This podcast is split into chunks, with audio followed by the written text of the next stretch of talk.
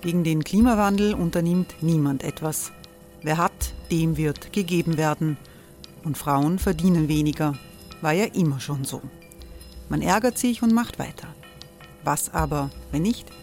Wir haben eine Idee. Die Falter Arena macht die Bühne frei für Menschen und Projekte, die das Land verändern. Mein Name ist Eva Konzett. Ich leite das Politikressort im Falter. Und am Sonntag, den 26. Mai, veranstalten wir im Wiener Stadtsaal die nächste Falter Arena.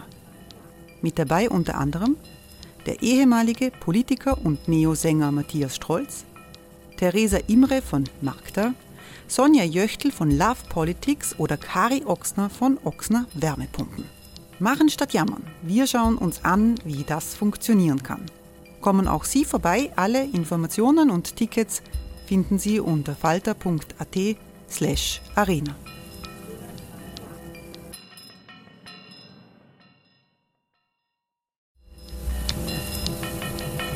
Falter-Podcasts werden durch Werbung unterstützt.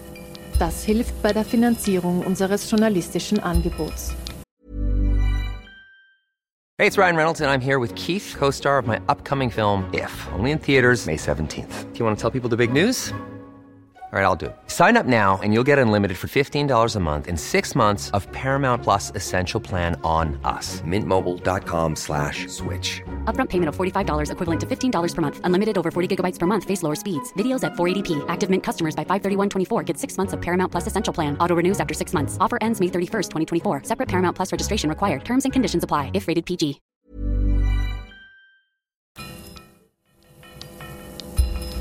Falter Radio der Podcast mit Raimund Löw. Sehr herzlich willkommen im Falterradio.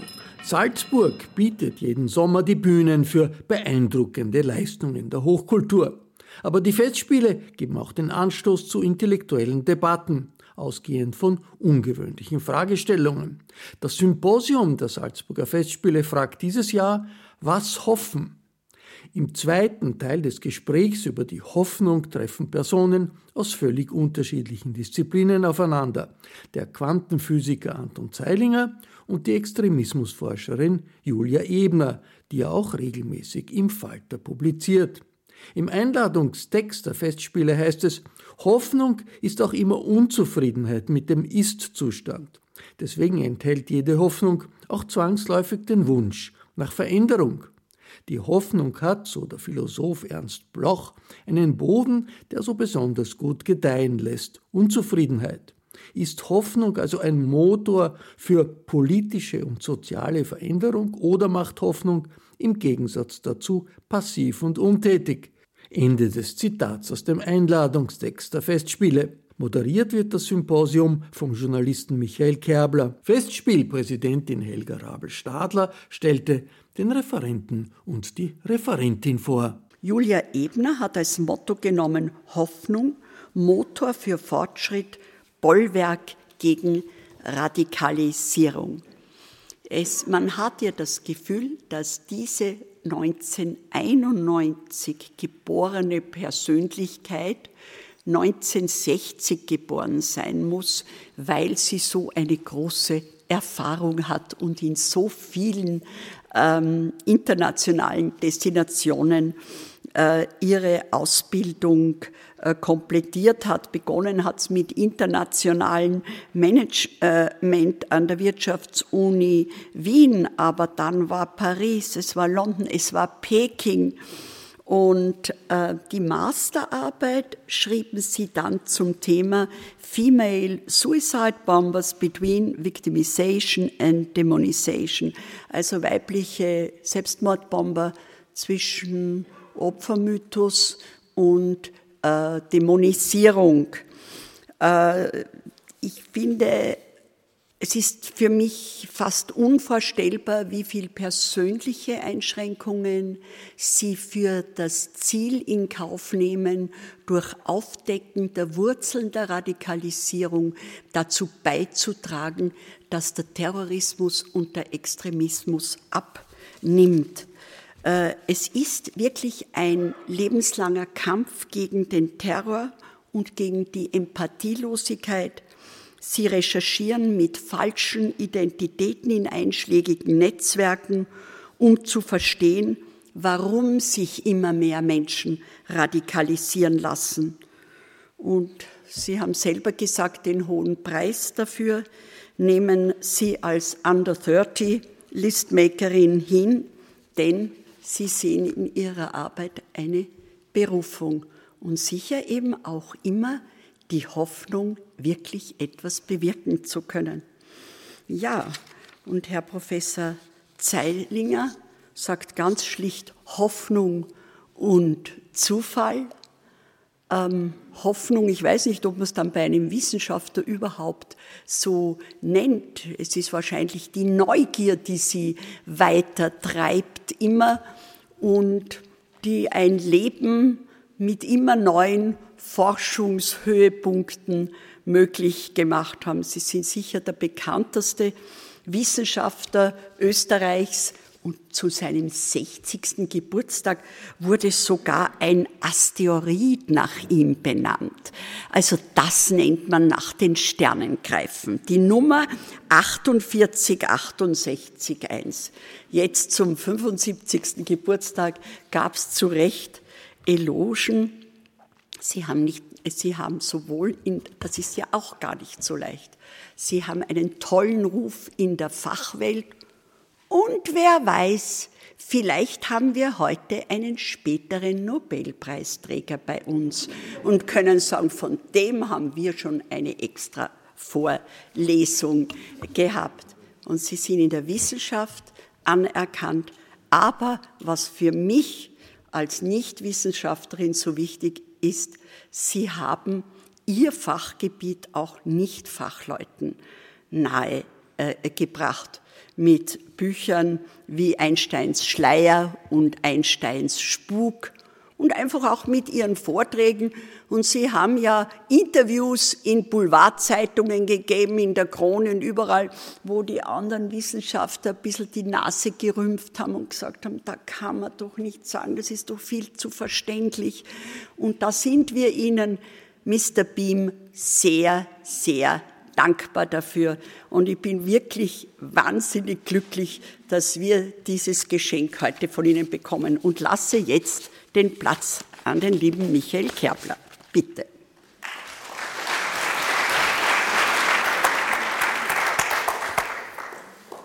Ja, das Thema Hoffnung. Wer sich da mal etwas intensiver mit diesem Thema Hoffnung befasst, der kommt am Schriftsteller Max Frisch nicht vorbei. In einem schmalen Band, der mit Fragebogen betitelt ist, finden sich 25 zum Teil bohrende Fragen zum Thema Hoffnung. Drei davon haben mich in den letzten drei Monaten, äh, seitdem wir es endgültig fixiert haben, das Thema äh, ziemlich beschäftigt. Was erfüllt sie mit Hoffnung? Wie oft muss eine bestimmte Hoffnung, zum Beispiel eine politische, sich nicht erfüllen, damit sie die betroffene Hoffnung aufgeben. Und, Zusatz von Frisch, ohne sich sofort in eine andere Hoffnung hineinzubegeben. Und drittens, eine Frage, die ich am Schluss äh, unseres ersten Teils an die Teilnehmer hier am Podium äh, gerichtet habe.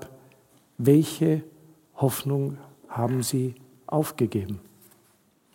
Max Frisch äh, hat äh, mit diesem Fragebogen einen wertvollen Hinweis äh, für eine Grundsatzfrage gegeben, die im zweiten Teil hier beantwortet werden soll. Wie häufig bzw. wie stark hoffen eigentlich Menschen wie Sie und ich heutzutage noch?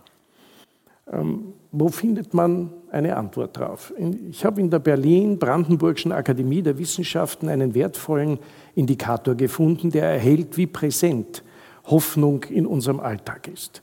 In der Akademie werden nämlich alle öffentlich zugänglichen Druckwerke analysiert, und zwar nach der Häufigkeit von Wortverwendungen und in welchem Kontext die Worte verwendet werden.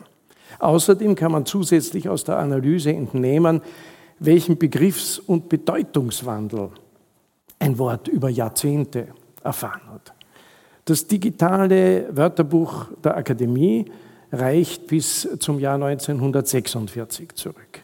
Damals, nach dem Ende des Zweiten Weltkriegs, hatte der Begriff Hoffnung Hochkonjunktur in Deutschland und nicht nur dort.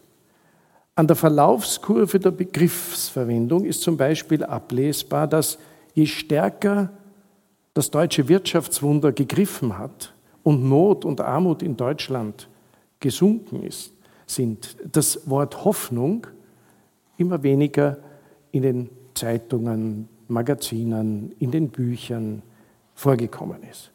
Hoffnung ist sozusagen in den 70er Jahren fast äh, aus der Mode gekommen. Und dann als Indikator, als wie ein Seismograph, Anfang der 1980er Jahre beginnt die Kurve der Wortverwendungshäufigkeit des Wortes Hoffnung oder Hoffen zu steigen und erreicht 1988 bis 1993, Stichwort deutsche Wiedervereinigung, ein Hochplateau der Nennungshäufigkeit. Danach sinkt die Kurve und ich mache es kurz, wir sind heute bei der Nennung des Begriffs Hoffnung auf dem Niveau von 1989 bis 1993 angelangt. Hoffnung hat wieder Hochkonjunktur. Ja, dieses Thema Hoffnung beschäftigt auch eine andere Wissenschaftsdisziplin, nämlich die Philosophie und das schon seit der Antike. Und daher diese Einstiegsfrage, welche Grundhaltung empfiehlt uns denn die Philosophie heute etwa zur Zukunftsbewältigung? Hoffnung ist, so formuliert es etwa der Philosoph und Bioethiker Giovanni Maio, ein Offensein für das, was kommen wird und das, was wir nicht ändern können. Hoffnung definiert er als Vertrauen, ein Vertrauen darauf, zukünftiges bewältigen zu können. Hoffnung bedeutet also nicht daran zu glauben, dass sich unsere Wünsche erfüllen, sondern vielmehr darauf zu vertrauen, auch die Nichterfüllung einer sehnsüchtig herbeigewünschten Veränderung zu ertragen. Hoffnung bedeutet, das Leben anzunehmen, wie es ist. Und jetzt zitiere ich Giovanni Maio, denn in einem tieferen Sinn hofft man nicht auf etwas, sondern auf sich selbst. Diese Position unterscheidet sich ganz wesentlich von jenen Philosophen, die der Hoffnung ganz skeptisch gegenüberstehen oder sie sogar kategorisch ablehnen wie Günther Anders. Der sagt, Hoffnung ist Feigheit. Oder ganz anders, der Theologe und Philosoph Thomas von Aquin, der dazu rät, den Beistand Gottes zu erbieten und die Hoffnung in den Rang einer Tugend erhebt. Ja, Faktum ist, die globalen Probleme, Stichwort Kulturpessimismus, die globalen Probleme, die sich gegenwärtig vor uns auftürmen, sind im Alleingang nicht zu bewältigen. Wir benötigen Hilfe von außen, zum Beispiel von der Wissenschaft, von der Forschung. Und hier manifestieren sich zwei gegenläufige Entwicklungen und das gleichzeitig. Zum Beispiel Technikgläubigkeit versus Technikskeptizismus. Und es ist tatsächlich die Technisierung der Welt plus die Ökonomisierung der sozialen Verhältnisse, die alle Lebensbereiche durchdrungen hat, die von vielen Menschen als Fremdbestimmtheit interpretiert und abgelehnt wird. Als Reaktion darauf finden wir Antimodernismus, Antiglobalismus, Antiliberalismus, Antifeminismus, Antisemitismus. Die finden da einen Nährboden. Die antizipierte Fremdbestimmtheit mutiert, wenn sie zu lange dauert, zu einem Gefühl des Ausgeliefertseins. Spätestens dann, wenn die eigene Identität als bedroht empfunden wird, beginnt die Suche nach den Schuldigen der obendrein oft persönlich wirtschaftlich kritischen Situation. Der Hass auf die angeblich Schuldigen gebiert eine fatale Hoffnung. Es gibt auch fatale Hoffnungen, nämlich die Hoffnung, die Verursacher bestrafen zu können. Der Hass verstellt nicht nur den Blick auf rationale Lösungsvorschläge, er verstärkt zugleich die Sehnsucht nach einfachen Erklärungen und nach noch einfacheren Rezepten. So konditioniert wächst die Wahrscheinlichkeit, sich Extremismen unterschiedlicher Prägung anzuschließen. Geschürt und genährt können Wut und Verzweiflung bis zu Gewaltakten führen, ja in terroristischen Anschlägen münden, die ihrerseits wiederum eine Mechanik der Vergeltung in Gang zu setzen drohen. Auch diesen Aspekt der Spirale aus Hass, Gewalt, Rache, Wiedervergeltung wollen wir heute ansprechen. Denn wenn Hass zur Droge wird, müssen jene, die die Hoffnung nicht aufgeben wollen, Verbündete suchen. Darum geht es heute in unserem Symposium. Und ich freue mich, dass Julia Ebner, unsere Extremismusforscherin, sozusagen jetzt das Staffelholz aufgreift, hierher kommt. Ich freue mich auf Ihren Vortrag. Bitte, Frau Ebner. Schönen guten Morgen. Ich freue mich sehr, heute hier zu sein. Ich möchte zu Beginn vielleicht etwas zu meiner persönlichen Motivation ähm, in meiner Arbeit sagen, weil es gerade von Frau Rabel-Stadler auch angesprochen wurde. Mein Thema ist natürlich sehr dunkel, sehr düster. Ich habe sehr viel mit der Hoffnungslosigkeit von Menschen zu tun. Und mir hat tatsächlich ganz persönlich in meiner Arbeit, äh, auch auf alltäglicher Basis, immer die Hoffnung weitergeholfen. Die Hoffnung und der Glaube an das Gute im Menschen. Und das ist auch das, was mich dazu äh, gebracht hat, auch immer den menschlichen Zugang in meinen Recherchen zu suchen und wirklich Interviews, Undercover-Recherchen im Inneren von extremistischen Bewegungen zu, äh, durchzuführen, um eben diesen Hoffnung an das Menschliche, an die menschlichen Dimensionen, auch im Bösen oder auch in, in Menschen, die unmenschliche Dinge äh, begehen, wiederzufinden. Und deswegen ist das Thema Hoffnung auch für mich auf, ja, ganz persönlich ähm, ein, ein ganz bedeutendes. Wir haben es jetzt gerade in Zeiten der Corona-Pandemie, und das sehe ich auch alltäglich in meinen Recherchen, mit äh, nicht nur leider einer Hochkonjunktur der Hoffnung, sondern auch einer Hochkonjunktur der Hoffnungslosigkeit zu tun. Ich denke, die Hoffnung ist immer etwas sehr Polarisierendes. Zu Krisenzeiten gibt es Menschen, die sich in die Hoffnung ähm, stürzen und in die Sehnsucht auf eine bessere Zukunft und denen das auch positive Energie für, äh, ja, für Inspiration, für eine bessere Zukunft bringt und tolle Bewegungen, die für sozialen Fortschritt eintreten, hervorbringt. Und für andere Menschen, ähm, die flüchten sich eher in die Hoffnungslosigkeit und versuchen Auswege, teilweise auch in radikale Bewegungen zu suchen. Und ich werde diesen Impulsvortrag ähm, beginnen eher mit Einblicken in, wie diese Hoffnungslosigkeit gefährlich auf gesellschaftlicher Ebene werden kann. Die Hoffnungslosigkeit, die wir ähm, auch in der Vergangenheit zu Krisenzeiten sahen und, und die wir jetzt in der Gegenwart mit der Corona-Krise noch verstärkt ähm, sehen auf, auf weltweiter Ebene. Und dann werde ich aber übergehen äh, zu einem hoffentlich etwas hoffnungsvolleren äh, Teil des Vortrags und freue mich dann auch auf die anschließende Diskussion, wo wir hoffentlich auch noch über, ja, über utop utopischere Szenarien und nicht nur diese, äh, diese dystopischen Einblicke, die ich geben werde, sprechen. Ich möchte mit einem Zitat beginnen. Es ist ein düsteres Zitat. Meine ganze Welt stürzte noch tiefer in die Dunkelheit und Verzweiflung, als mein deprimierendes Leben weiterging. Ich ging oft im Dorf spazieren, um darüber nachzudenken, wie hoffnungslos und unfair alles ist. Das ist ein Zitat von Elliot Roger. Der frauenfeindliche Terrorist äh, hat das in seinem Manifest, das er kurz vor seinem Anschlag 2014 auf Studenten in Kalifornien durchführte, veröffentlicht. Also da, da standen äh, genau dieser Begriff der Hoffnungslosigkeit und der Perspektivenlosigkeit und der Ungerechtigkeit im Vordergrund und waren Teil seines, seines, seines Motivs hinter diesem Attentat. Man bemerkt, dass das Wort hoffnungslos sich immer wieder findet in den Niederschriften von Terroristen, von äh, radikalen Extremisten aus unterschiedlichen ideologischen Richtungen. Und Hoffnungslosigkeit, das zeigen auch zahlreiche Studien, sind ein wesentlicher Bestandteil in der Radikalisierung.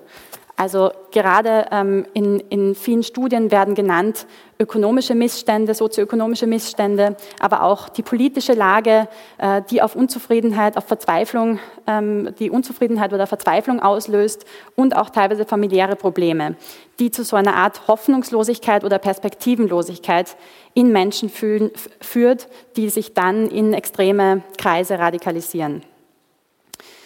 Also die dort Zuflucht suchen.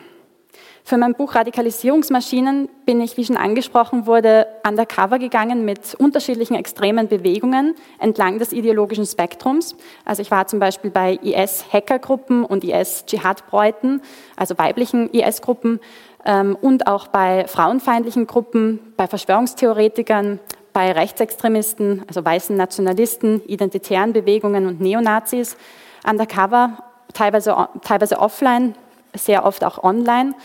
Und dieser, dies, diese, ja, dieser Zustand der Abwesenheit der Hoffnung war wirklich etwas ganz Zentrales, auch in meinen Gesprächen mit diesen Mitgliedern. Und wo sich auch diese, diese Art der exklusiven Gruppenzugehörigkeit so stark ergeben hat. Dieses Gefühl, man hat jemanden, man findet Gleichgesinnte, man findet Menschen, die sich in einer ähnlich hoffnungslosen Situation befinden und verfolgt dann gemeinsam radikale Ziele, die eine neue Art der Hoffnung geben. Hier ist ein Zitat aus einer rechtsterroristischen Telegram-Gruppe, die ich für meine Recherchen infiltrierte. Ich habe das natürlich teilweise auch an die Sicherheitsbehörden weitergeleitet, also habe das nicht einfach so stehen gelassen, wenn ich das Gefühl hatte, hier werden Anschläge geplant. In diesem Fall schrieb äh, der Administrator dieser Gruppe, wir sind am Anfang vom Ende der Zeiten, was 10 bis 15 Jahre dauern wird. Das große Crescendo zum ultimativen Kollaps hat begonnen und wir sind hoffnungslos dieser Lawine ausgeliefert. Also auch hier wieder dieser Begriff der, der hoffnungslosen Auslieferung an eine Situation. In diesem Fall, äh, das kommt sehr oft vor bei extremistischen Gruppen, ist auch die Rede von einem Tag X oder einem apokalyptischen Szenario. Sehr oft sprechen sowohl Dschihadisten als auch äh, rechtsextreme Gruppen von einer Art unvermeidbarem Krieg der Rassen, Religionen oder Kulturen. Und ähm, die, dieser unvermeidbare Krieg oder diese, ja, äh, auch, auch diese, diese hoffnungslose Situation eines bevorstehenden Krieges wird dann oft ausgenutzt von extremen Bewegungen, um zu einem, einer Art defensiven, äh, zu einem defensiven Terrorakt oder zu einem defensiven Anschlag aufzurufen, um sich sozusagen noch zu wehren gegen die Gegner, bevor es zu spät ist. Auch in der Terrorschwesterngruppe des Islamischen Staates, der ich unter Fake-Identität beitrat, äh, berichteten mir immer wieder die Dschihadistinnen von der Abwesenheit von Hoffnung oder wie hoffnungslos ihre Situation war. Also zum Beispiel sprachen viele der Frauen darüber, dass sie ihre Männer und, und Kinder im Krieg verloren hatten, sehr oft im, im Syrienkrieg und im Irakkrieg, äh, und, und dass sie mit allen Mitteln Rache üben wollen, weil sie kein Fünkchen Hoffnung mehr in ihrem Leben tragen und, und keinen anderen Ausweg sehen. Auch hier ging es sehr oft um diese Idee, dass ohnehin die Apokalypse auf sie wartet, dass ohnehin dieser Tag X kommen wird, an dem es zu einem Krieg kommt. Egal, ob wir über IS-Dschihadisten, über Neonazis oder über frauenfeindliche Gruppen oder auch Verschwörungstheoretiker sprechen, sie schaffen es alle sehr gezielt, die Hoffnungslosigkeit in der Bevölkerung für ihre Zwecke zu instrumentalisieren. Einerseits, indem sie mehr Menschen rekrutieren für ihre radikalen äh, Aktionen und andererseits aber auch, indem sie uns polarisieren und längerfristig einen radikalen Wandel herbeiführen wollen. Hoffnung ist natürlich das, die größte, ähm, das, das, das beste Bollwerk, das uns dagegen bleibt, sowohl in der, in der Prävention als auch in der Intervention, wenn es darum geht, Menschen wieder rauszuholen aus diesen Kreisen. Aber darauf werde ich später nochmal eingehen. Wenn Menschen die Hoffnung auf politische und demokratische Lösungen aufgeben, gerade dann bieten ihnen extreme Bewegungen radikalere Alternativen an, zum Beispiel Gewalt. Und wenn jemand den Glauben an sich selbst aufgibt, auch das wurde gerade thematisiert, dass es sehr oft auch um diesen Glauben an sich selbst geht, dann machen extreme Gruppen das Angebot, Teil einer exklusiven Community zu werden, die größere Ziele verfolgt, wo sie auch diesen Ego-Push erleben. Die größere Ziele verfolgt zum Beispiel eben einen radikalen äh, gesellschaftlichen Wandel, eine, eine radikale Veränderung. Und schaut man sich die Manifeste von Terroristen genauer an, ich habe äh, gerade in den letzten Tagen eine, eine Manifestanalyse durchgeführt von den, von den Terroristen, die wir im letzten Jahrhundert hatten, diejenigen, die Manifeste und längere Dokumente zurückgelassen haben. Und auch da äh, ergab sich immer wieder das Bild, dass diese Menschen das Vertrauen, den Glauben und die Hoffnung ähm, auf sich selbst oder das Vertrauen in sich selbst, ihre Umgebung und die Politik aufgegeben hatten. Und dieser Zustand der absoluten Hoffnungslosigkeit ist der, der so gefährlich werden kann. Denn dann haben die Menschen das Gefühl, sie können nichts mehr verlieren. nicht mal die Hoffnung auf eine bessere Zukunft. Selbstmordattentate geben dann aber eine komplett neue Art der Hoffnung. Gerade das wurde von Herrn Kerbler ähm, kurz thematisiert. Also diese fatale Hoffnung. Die Hoffnung, sehr oft bei diesen Selbstmordanschlägen, bezieht sich aber nicht auf die Realität, nicht auf die eigene Identität in unserer Welt, sondern im Diesseits oder in den Online-Welten. Zum Beispiel glauben ja IS, äh, IS-Dschihadisten daran, dass sie im Jannah, auf Arabisch Paradies, eine neue, ein, ein neues äh, Selbst finden, eine neue, ähm, ja, etwas schönere, ein schöneres Leben, ein besseres Leben auf sie wartet. Und sie beginnen sehr oft deswegen aus dieser Motivation oder aus dieser Hoffnung auf ein besseres Leben im Diesseits ihre Anschläge. Auch rechtsextreme Attentäter zeigen ein ähnliches Verhalten. Hier ähm, gibt es eine Hoffnung auf eine Verewigung in der, in der Online-Community. Also das war sehr präsent bei äh, den Attentätern in Christchurch in Neuseeland, der, äh, der 2019 auf zwei Moscheen seinen Anschlag durchführte und dabei über 50 Muslime tötete. Und auch beim Attentäter in Halle in Deutschland, auch 2019, der ein Attentat auf eine Synagoge durchführte.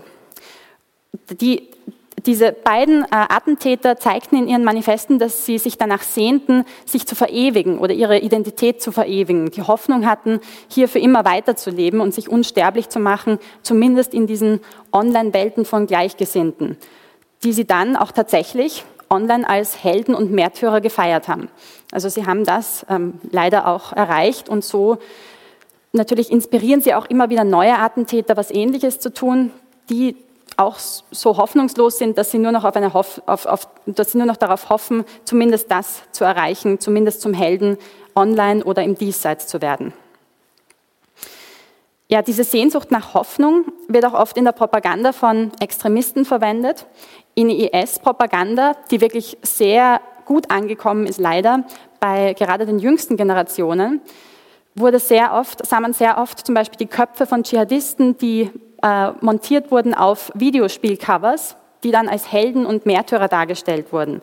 Und wo diese Hoffnung entstanden ist, ähm, man, könne, ja, man, man, könne sich unsterblich machen, man könne sich selbst verwirklichen und die Dinge erreichen, die man im echten oder in, im, im normalen Leben nicht erreichen kann.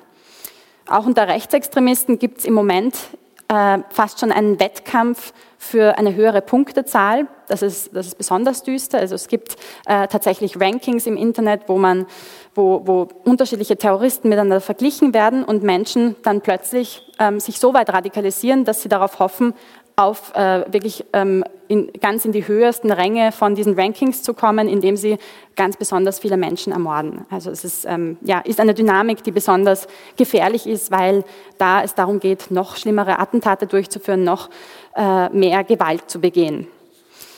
Aber es geht hier sehr oft um diese Hoffnung, äh, sich unsterblich zu machen, die extreme Bewegungen ganz bewusst schüren. Hoffnungslosigkeit und Perspektivenlosigkeit ist auch was, was gerade in der Corona-Krise und seit Ausbruch äh, der Krise letzten Jahres dazu geführt hat, dass extreme Bewegungen aus unterschiedlichen ideologischen Richtungen starken Zulauf bekommen haben, weil sie das sehr gezielt ausnutzen.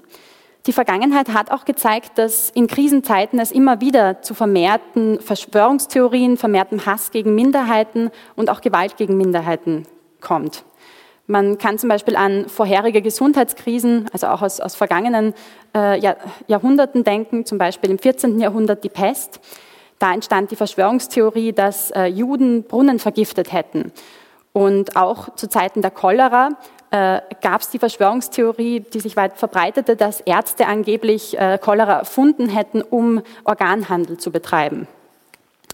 Und dann auch in, in Wirtschaftskrisen, in der letzten Weltwirtschaftskrise äh, 1929 und auch in der, in der letzten Finanz- und Wirtschaftskrise äh, 2008, auch hier konnte man wirklich sehr stark wahrnehmen, dass sich Verschwörungstheorien äh, zum Beispiel gegen die sogenannten globalen jüdischen Eliten oder auch gegen andere Minderheiten sehr schnell verbreitet haben. Und, und auch in, der, in Sicherheitskrisen, wie zum Beispiel nach 9-11, auch hier äh, sah man, dass sich Verschwörungstheorien und, und, Hass gegen Minderheiten, besonders der Hass gegen, gegen Muslime natürlich, sehr stark weltweit verbreitet haben. Das heißt, es, es, gibt ein Muster, das wir in Krisen immer wieder finden und das ist leider, dass diese Hoffnungslosigkeit Natürlich gibt es auch Hoffnung bei vielen Menschen, aber leider, dass diese Hoffnungslosigkeit ähm, ausgenutzt wird zur Verbreitung von Verschwörungstheorien und, und Verbreitung von Hass gegen Minderheiten. Wir haben jetzt leider mit Corona eine Kombinationskrise, eine Kombination aus, aus weltweiter Gesundheitskrise mit einer nachgelagerten wirtschaftlichen Dimension. Das heißt, die, die Weltwirtschaftskrise, die sehen wir. Wir sehen natürlich teilweise schon Aspekte davon, aber können auch damit rechnen, dass sich das in den nächsten Jahren noch weiterzieht und von radikalen Gruppen ausgenutzt wird. Und das bringt äh, besonders starkes Potenzial für extreme Randgruppen. In den, in den äh, also von, in, in, in, Studien und in, in äh, Aufschlüsselungen von Gewaltakten und Hasskriminalität sieht man, dass seit Ausbruch der Krise es zu einem gewaltigen Anstieg von sowohl Online- als auch Offline Hasskriminalität gegen Juden gekommen ist, auch gegen Asiaten, was natürlich mit dem Ursprung der Corona-Krise zu tun hat, und auch gegen andere Minderheiten. Äh, zum Beispiel auch gegen Migranten allgemein, weil zum Beispiel Bewegungen wie die identitäre Bewegung, die Idee verbreiten, dass Migranten besonders schnell Corona verbreiten oder sogar der Auslöser waren für die, für die Corona-Krise in Europa, weil sie es nach Europa gebracht haben.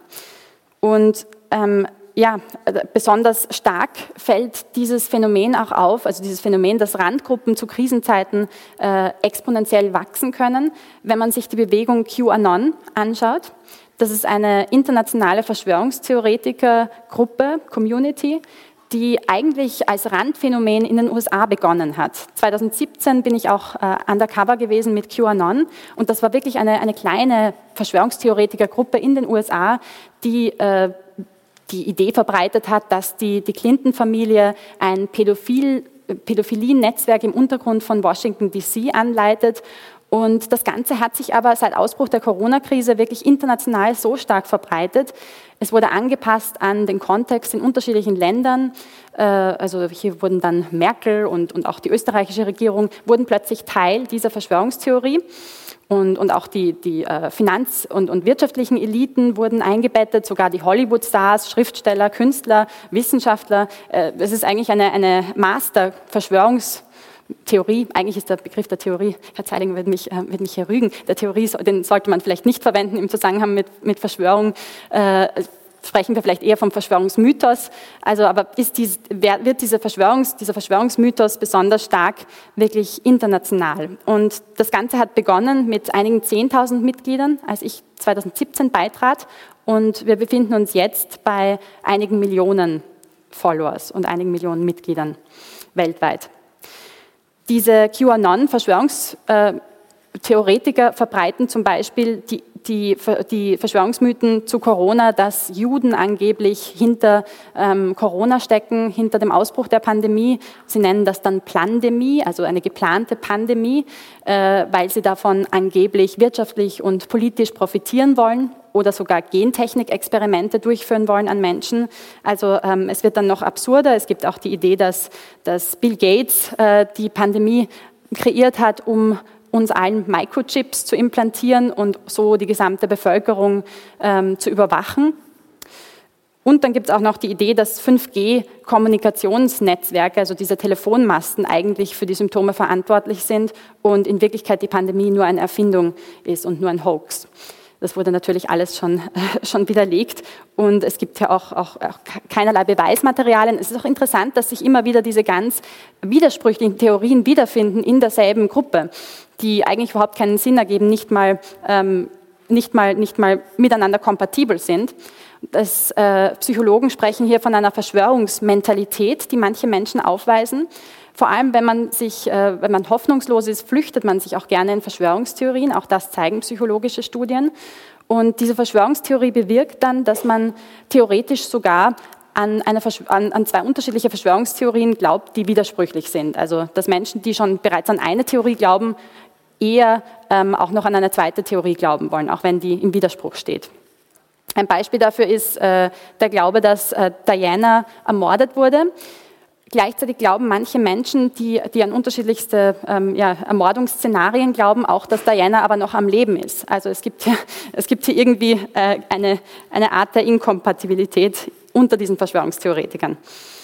Ich bin auch ähm, in meinen Recherchen, auch für mein neues Buch, habe ich mich auch mit Verschwörungstheoretikern von QAnon wieder unterhalten und habe gerade vor, äh, vor einigen Wochen ein Interview geführt mit einem QAnon-Verschwörungstheoretiker, der mir gesagt hat, dass ihm die Bewegung so viel neue Hoffnung gegeben hat und äh, fast eine neue Familie für ihn geschaffen hat, ein, auch einen neuen Freundschaftskreis und einen neuen Sinn im Leben gegeben hat. Und er hat, er hat wortwörtlich gesagt, er, er habe so viel Spaß gehabt wie schon lange nicht mehr. Also auch bei Verschwörungstheoretikern besteht diese Hoffnung, einen neuen Lebenssinn zu finden, auch eine neue Art der Familie oder eine neue Art der, ähm, ja, fast schon eine ganz neue Realität aufzubauen. QAnon hat auch ganz eigene Welten aufgebaut online, ganz eigene Insiderbegriffe und ein ganz eigenes Vokabular, mit dem sie, mit dem sie interagieren und miteinander sprechen. In meinem Forschungsprojekt an der Universität in Oxford äh, beschäftige ich mich mit dem Thema der Identitätsfusion. Das bedeutet, wenn Individuen mit der Identität der Gruppe verschmelzen, also quasi ihre eigene Identität komplett aufgeben für die Gruppenidentität. Und das ist auch ein Phänomen, das sich bei Menschen, die sich radikalisieren, immer wieder findet, dass sie nämlich dann bereit sind, sich für die gesamte Gruppe aufzuopfern, weil sie ihre eigene Identität ist, weil ihre eigene Identität so stark verschmolzen ist mit der von der Gruppe, dass sie dann bereit sind, sich in einem Märtyrerakt oder in einem Terrorakt ähm, für das Gruppenziel zu opfern und dass die einzige Hoffnung ist, für die Gruppe aufzustehen und innerhalb der Gruppe ähm, ja, einen höheren Rang zu erlangen, auch wenn sie selbst dann schon tot sind. Ich denke, insgesamt, was wir, was wir mitnehmen können, ist, dass Resilienz und Hoffnung äh, wirklich ein, ein, starkes Bollwerk sein können gegen Radikalisierung. Und das ist auch was, was wir immer wieder gesehen haben in unserer Arbeit beim Institut für strategischen Dialog. Das ist eine Anti-Extremismus-Organisation, bei der ich arbeite wo wir sehr viel mit Aussteigern zusammenarbeiten, mit ehemaligen Extremisten, ehemaligen Dschihadisten und ehemaligen Neonazis zum Beispiel. Und die haben alle davon berichtet, dass sie plötzlich Erfahrungen hatten, die ihnen Hoffnung gegeben haben, dass der angenommene Feind doch nicht so böse ist.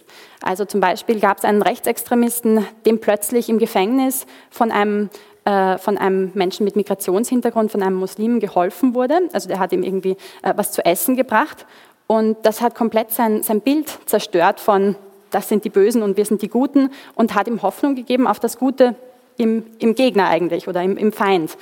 Und das hat seinen, seinen Deradikalisierungsweg in Gang gesetzt. Ich sage nicht, dass das das Einzige war, was passiert ist, aber es war tatsächlich dieser Auslöser, war die Hoffnung, dieser Auslöser für die Deradikalisierung. Und auch in der Präventionsarbeit ähm, ist es unglaublich wichtig, Hoffnung äh, als, ja, auch hier als, als, als äh, Grundvoraussetzung zu haben, um sich nicht von diesen alternativen radikalen Auswegen, die Extremisten anbieten, verleiten zu lassen. Also ähm, ich denke, ich, äh, wir haben immer wieder bemerkt, dass, dass gerade in der Bildungsarbeit es wichtig ist, sich darauf zu konzentrieren, dass, dass junge Menschen immer noch dieses Stück Hoffnung in sich tragen, ähm, dass sie dann nicht dazu verleitet, plötzlich zum IS oder zu Neonazi-Gruppen zu gehen, selbst unter schwersten Umständen. Der jüdische Psychologe Viktor Frankl schrieb in seinem Buch Trotzdem Ja zum Leben sagen, in dem er seine Erlebnisse aus dem Konzentrationslager im Zweiten Weltkrieg äh, niederschrieb. Also er schrieb, es ist möglich, auch noch unter inhumansten Bedingungen einen Sinn im Leben zu sehen. Und er beschreibt auch, wie zum Beispiel die Häftlinge eine bessere Chance hatten zu überleben, die auf eine Familie, die, auf, wo die Familie zu Hause gewartet hat oder wo sie zu Hause noch einen Partner hatten, ein, ein Kind hatten, das auf sie wartete. Also dass diese, dieses Thema der Hoffnung ganz, ganz zentral war, äh, eben auch unter den schwersten Umständen.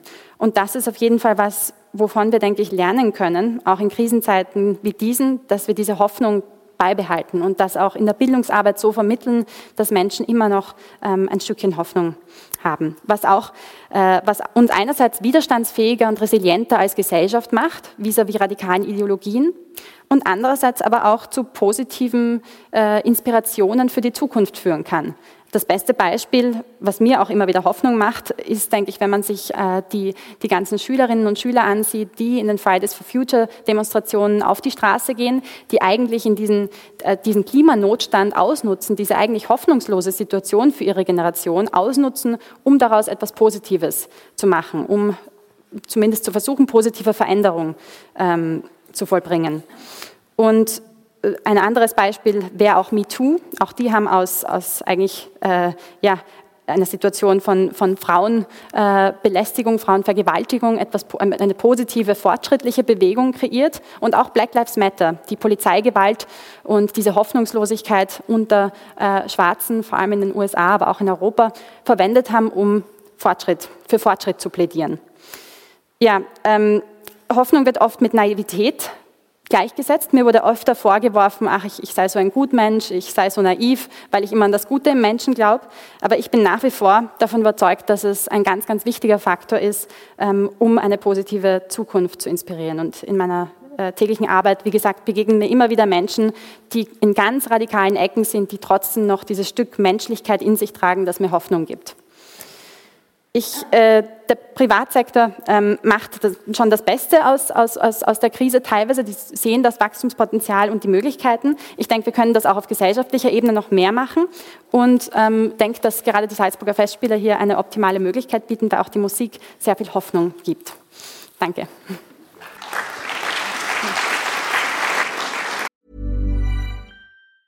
Hey, it's Ryan Reynolds, and I'm here with Keith, co star of my upcoming film, If, only in theaters, May 17th. Do you want to tell people the big news? All right, I'll do it. Sign up now and you'll get unlimited for $15 a month in six months of Paramount Plus Essential Plan on us. Mintmobile.com slash switch. Upfront payment of $45 equivalent to $15 per month. Unlimited over 40 gigabytes per month. Face lower speeds. Videos at 480p. Active Mint customers by 531.24 get six months of Paramount Plus Essential Plan. Auto renews after six months. Offer ends May 31st, 2024. Separate Paramount Plus registration required. Terms and conditions apply if rated PG. Vielen Dank, Frau Ebner. Die Frage der Resilienz haben wir schon äh, mit äh, Herrn Professor Kraft im ersten Teil besprochen. Äh, sehr interessant, dass Leute die Krise, also jetzt gerade die Corona-Pandemie, einfach besser aushalten und einen Hoffnungsschimmer vielleicht leichter imaginieren können, an dem sie sich dann festhalten, ähm, als jene, die wenig Hoffnung sehen. Hoffnung und Zufall, so hat Anton Zeilinger äh, seinen Vortrag betitelt. Ich habe mir eigentlich erwartet, dass der Vortrag Hoffnung, Geduld und Zufall äh, heißt, weil äh, ich weiß aus unseren Gesprächen, wie, wie viel Geduld er aufgewendet hat. Er nicht nur im Institut für Experimentalphysik, sondern gerade was die ganze Thematik der Quanteninformation angeht, für das er übrigens auch Jahreszahl ich glaube es war 2003 oder 2004, äh, die Isaac Newton-Medaille äh, bekommen hat, äh, Großbritannien, ähm, für seine Leistungen. Ja, Hoffnung und Zufall. Ich bin schon sehr gespannt, wie wir die Brücke zwischen dem ersten und dem zweiten Vortrag schaffen werden. Herr Professor Zeilinger, bitte. Ja, ja, die Brücke. Äh, jetzt stehe ich da als armer Naturwissenschaftler und wir haben gerade jede Menge Dinge aus dem Leben gehört. Und ich werde Sie jetzt ein bisschen in eine abstraktere Welt entführen, aber Sie werden sehen, wir kommen noch zurück. Ich möchte mich sehr herzlich bedanken bei Herrn Kerbler, Frau Rabel-Stadler und Frau Wehrhand für die Einladung. Ich war vollkommen überrascht, eingeladen worden zu sein, zum Thema Hoffnung etwas beizutragen, weil das eigentlich kein naturwissenschaftliches Konzept ist, dachte ich. Aber solche Herausforderungen nehme ich gerne an, weil da kann man nachdenken und kann man selber was lernen. Und über das, was ich gelernt habe, möchte ich Ihnen ein bisschen was, ein bisschen was äh, äh, erzählen. Ich möchte vielleicht gleich mit Einstein beginnen, weil damit haben wir sozusagen eine neue Richtung berühmtes Zitat von Einstein. Und ich glaube, die gilt nicht nur für die Wissenschaft. Wenn eine Idee am Anfang nicht absurd klingt, dann gibt es keine Hoffnung für sie. Wenn eine Idee am Anfang nicht absurd klingt, dann gibt es keine Hoffnung für sie. Das galt natürlich für seine, für seine wissenschaftlichen Leistungen ich glaube, es gibt auch sonst. Ich möchte ein bisschen argumentieren, dass man auch aus den Naturwissenschaften heraus äh, für Hoffnung argumentieren kann, für eine offene Welt, in der vieles möglich ist und in der natürlich dann auch, wenn vieles möglich ist, die Hoffnung auf das, was tatsächlich von den Möglichkeiten eintritt, ein wesentlicher Teil der Welt sein muss. Ich beginne vielleicht ein bisschen mit der Darstellung der, der Position der Naturwissenschaften äh, in dem, wie Naturwissenschaften denken. Übrigens, wir befinden uns hier in, in Salzburg äh, auf einem sehr interessanten Boden in der Beziehung auf die fundamentalen Fragen. Es fand hier im Jahr 1909 die 81. Jahrestagung der Gesellschaft deutscher Naturforscher und Ärzte statt. Also damals war der Begriff Deutsch noch ein ganz anderer Begriff als heute. Da war selbstverständlich, dass das auch in Österreich äh, äh stattfindet, eine gemeinsame Gesellschaft. Und dort hat der junge Einstein zum ersten Mal über seine Relativitätstheorie vorgetragen. Aber in seinen Diskussionen neben der neben, äh, sozusagen quasi bei Kaffee oder so, ich weiß nicht, wie man das damals organisiert hatte, wahrscheinlich nicht viel anders als heute, hat er, hat er sein Unbehagen über die neue Rolle des Zufalls ausgedrückt, der durch die Quantenphysik in die Welt kam. Und ich möchte es ein bisschen erläutern, weil es ist schon, schon wichtig, dass man sich überlegt, äh, äh, überlegt, was man sich über die Zukunft überlegen kann.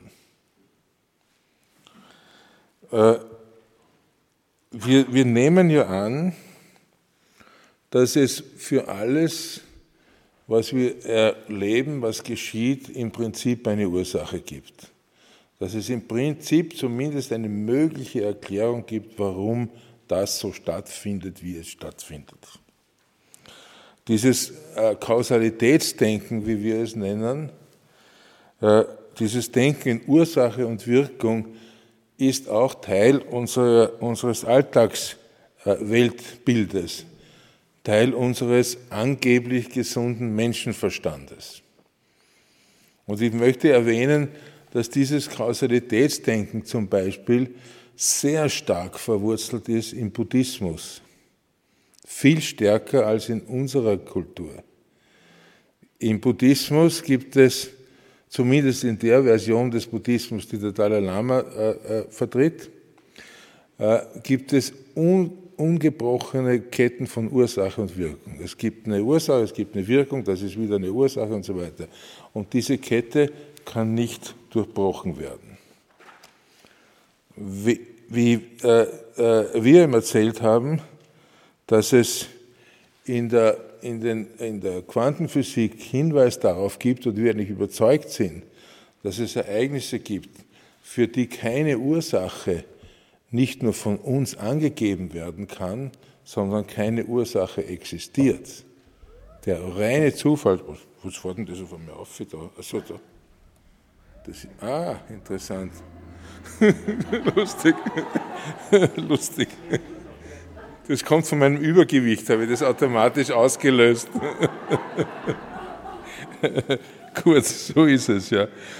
Äh, dass wir überzeugt sind, dass es Ereignisse gibt, für die es keine Ursache gibt. Nicht nur, dass wir sie nicht wissen. Hat er was Interessantes gesagt. Er hat gesagt, wenn das wirklich stimmt, dann müssen wir unsere Lehre ändern. Und das ist eine Offenheit, die mir gefällt.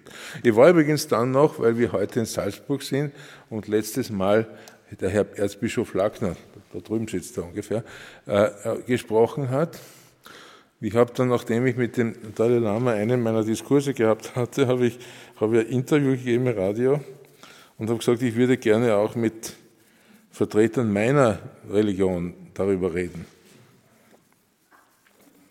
Zwei Tage später ruft der Lackner an der war damals, ich habe gesagt, äh, äh, hallo, ich bin der, der Provinzial der Franziskaner in Wien, ich lade Sie ein. Und das ist Offenheit, nicht?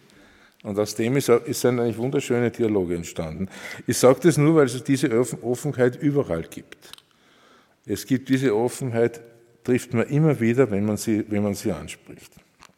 Nun, in den Naturwissenschaften heißt verstehen sehr oft, dass man ein Phänomen vorhersagen kann. In der Regel. Man tut auch so, als ob man heute, Sie haben das Wort Klimakrise erwähnt, als ob man hervorsagen könnte, was da geschehen wird.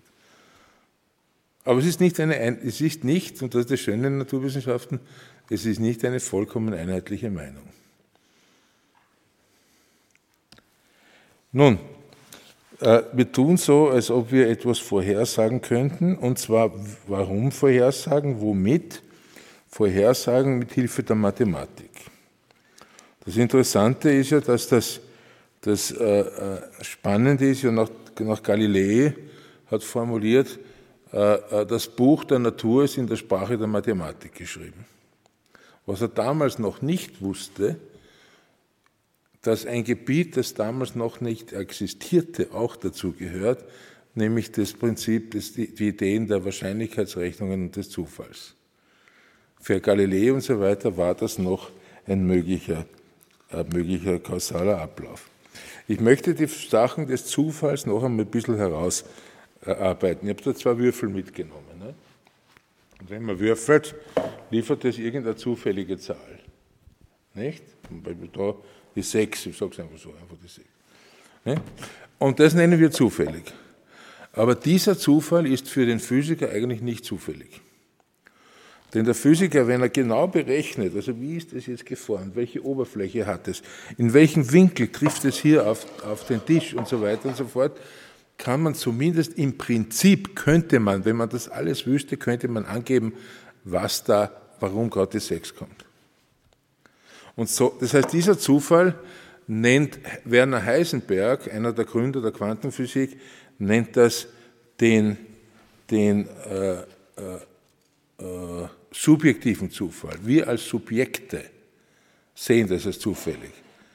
Aber eigentlich ein höheres Wesen, das alle, wie Laplace sagt, das, das alle Positionen aller Teilchen kennt, würde hier nicht von Zufall sprechen. Allerdings, wenn diese Würfel Quantenwürfel wären, und die wird es unter dem Christbaum geben im Jahr 2100, wenn es dann noch Christbäume gibt, das ist eine andere Frage, dann gäbe es keine Erklärung.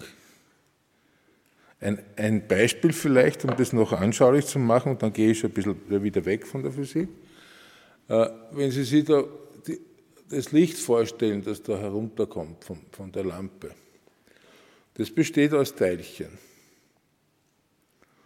Und diese Teilchen würde man annehmen, das entsteht da, Lichtteilchen sind winzig klein, deswegen so winzig klein, dass man sie nicht einzeln spürt, kommt da herunter, nimmt einen Weg und trifft da irgendwo auf und macht, und dann sieht man das hier weiß, was hier reflektiert wird, nicht? Man würde, annehmen, das nimmt einen fix definierten Weg und es könnte vorgegeben sein, an welchen Ort es kommt. Das geht nicht. Entweder ist es vorgegeben, wo es hinkommt, oder es nimmt einen fixierten Weg. Wenn es, also, wenn Sie so, so äh, wenn es vorgegeben ist, wo es hinkommt, dann, wenn Sie fragen, welchen Weg nimmst du, ist die Antwort rein zufällig. Und das System besitzt nicht genug Information, um das zu beschreiben. Warum sage ich das? Was hat das mit Hoffnung zu tun? Es hat sehr viel mit Hoffnung zu, zu tun. Denn das liefert uns eine offene Welt. Es ermöglicht uns Hoffnung über eine rein kausale, äh, sozusagen urwerkmäßige äh, Welt, äh, die im Prinzip schon vorberechnet wäre die vielleicht ein Gott schon weiß, wie das ablaufen wird. Ich sage immer provokant, und das wurde mir noch nie widersprochen, der Zufall in, Quanten, in der Quantenphysik äh, äh, wurde von Gott, spreche ich als religiöser Mensch, so geschaffen, damit die Welt auch für Gott etwas spannender ist. Dass gelegentlich Dinge herauskommen, die, die eben überraschen und die, und die ein konsistenter Teil dieser Welt äh, sein können. Wir haben vorher schon gehört vom Zufall, der, der sich richtet auf bestimmte Ereignisse vielleicht, die eintreten könnten. Ich bin nur immer sehr viel abstrakter, als Sie gesprochen haben. Aber es gibt auch das Umgekehrte. Viele Menschen, die ich kenne heute, hoffen, dass ihr Leben so ungefähr etwa so weitergehen wird, wie sie es bisher kennen. Dass es eben keine Dystopien geben wird und so weiter. Das muss keine große Hoffnung sein auf irgendetwas Gewaltiges, das eintreten, eintreten muss, sondern auch etwas, das, äh, das äh, vielleicht auch nicht eintritt.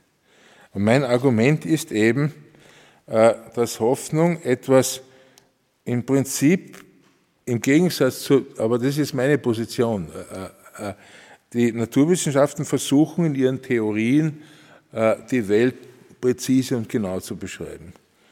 Hoffnung, glaube ich, ist, ist etwas Ungewisses, ist etwas Diffuses. Und ich glaube, ich behaupte, es gibt auch eine Hoffnung, die nicht gerichtet ist auf irgendwelche Ziele sondern die eine gewisse, gewisse äh, äh, Ergebenheit in den Ablauf der Welt bedeutet.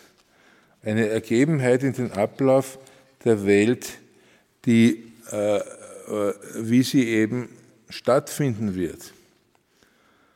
Und dazu, auch dazu gehört sehr viel Mut. Und auch dazu gehört sehr viel Stärke. Das heißt, äh, ich habe mir diese, diese äh, Homepage angeschaut, Herr Kerbler, wo Sie schreiben über die Veranstaltungen hier. Es war sehr interessant, technisch anspruchsvoll gestaltet, hat mir, hat mir imponiert. Äh, Sie schreiben da, Hoffnung enthält zwangläufig den Wunsch der Veränderung. Ich glaube, das ist nicht, nicht ganz meine Meinung. Es ist ja nicht ganz meine Meinung, wie, wie so ein Zitat war, ich weiß nicht mehr von wem, dass Hoffnung immer Unzufriedenheit mit dem Ist-Zustand bedeutet. Das ist, glaube ich, nicht notwendig. Hoffnung ist eine gewisse Erwartungshaltung, aber es ist mehr als eine Erwartungshaltung. Äh, es kann auch, wie gesagt, eine Hoffnung sein darauf, dass das Leben lebenswert ist oder wie immer wir es, wie immer wir es äh, nennen mögen. Und ich bin, ja, ich bin ja nicht ganz sicher, es war, war eine interessante Assoziation, wenn Sie schreiben, Herr Kerbler, Hoffnung zur Empfindung ist, ist uns nicht in die Wiege gelegt. Woher wissen wir das? Ich, ich als Naturwissenschaftler verlange ich immer, dass wenn so eine Aussage kommt, soll man, soll man argumentieren. Ich glaube nämlich, dass das nicht stimmt. Ich glaube, Hoffnung ist eine urmenschliche, eine urmenschliche Verhaltensform, die in pathologischen Situationen verloren geht. Das ist meine persönliche Meinung, nicht? Und es muss nicht unbedingt, es muss nicht unbedingt äh, äh, eine existenzielle Unsicherheit vorhers, vorhersehen. Äh, es gibt übrigens auch noch eine zweite Situation, wo man eigentlich mit Hoffnung begegnen muss in der, in der, in der, in der Physik. Das ist die, der berühmte Schmetterlingseffekt, die berühmte Chaostheorie.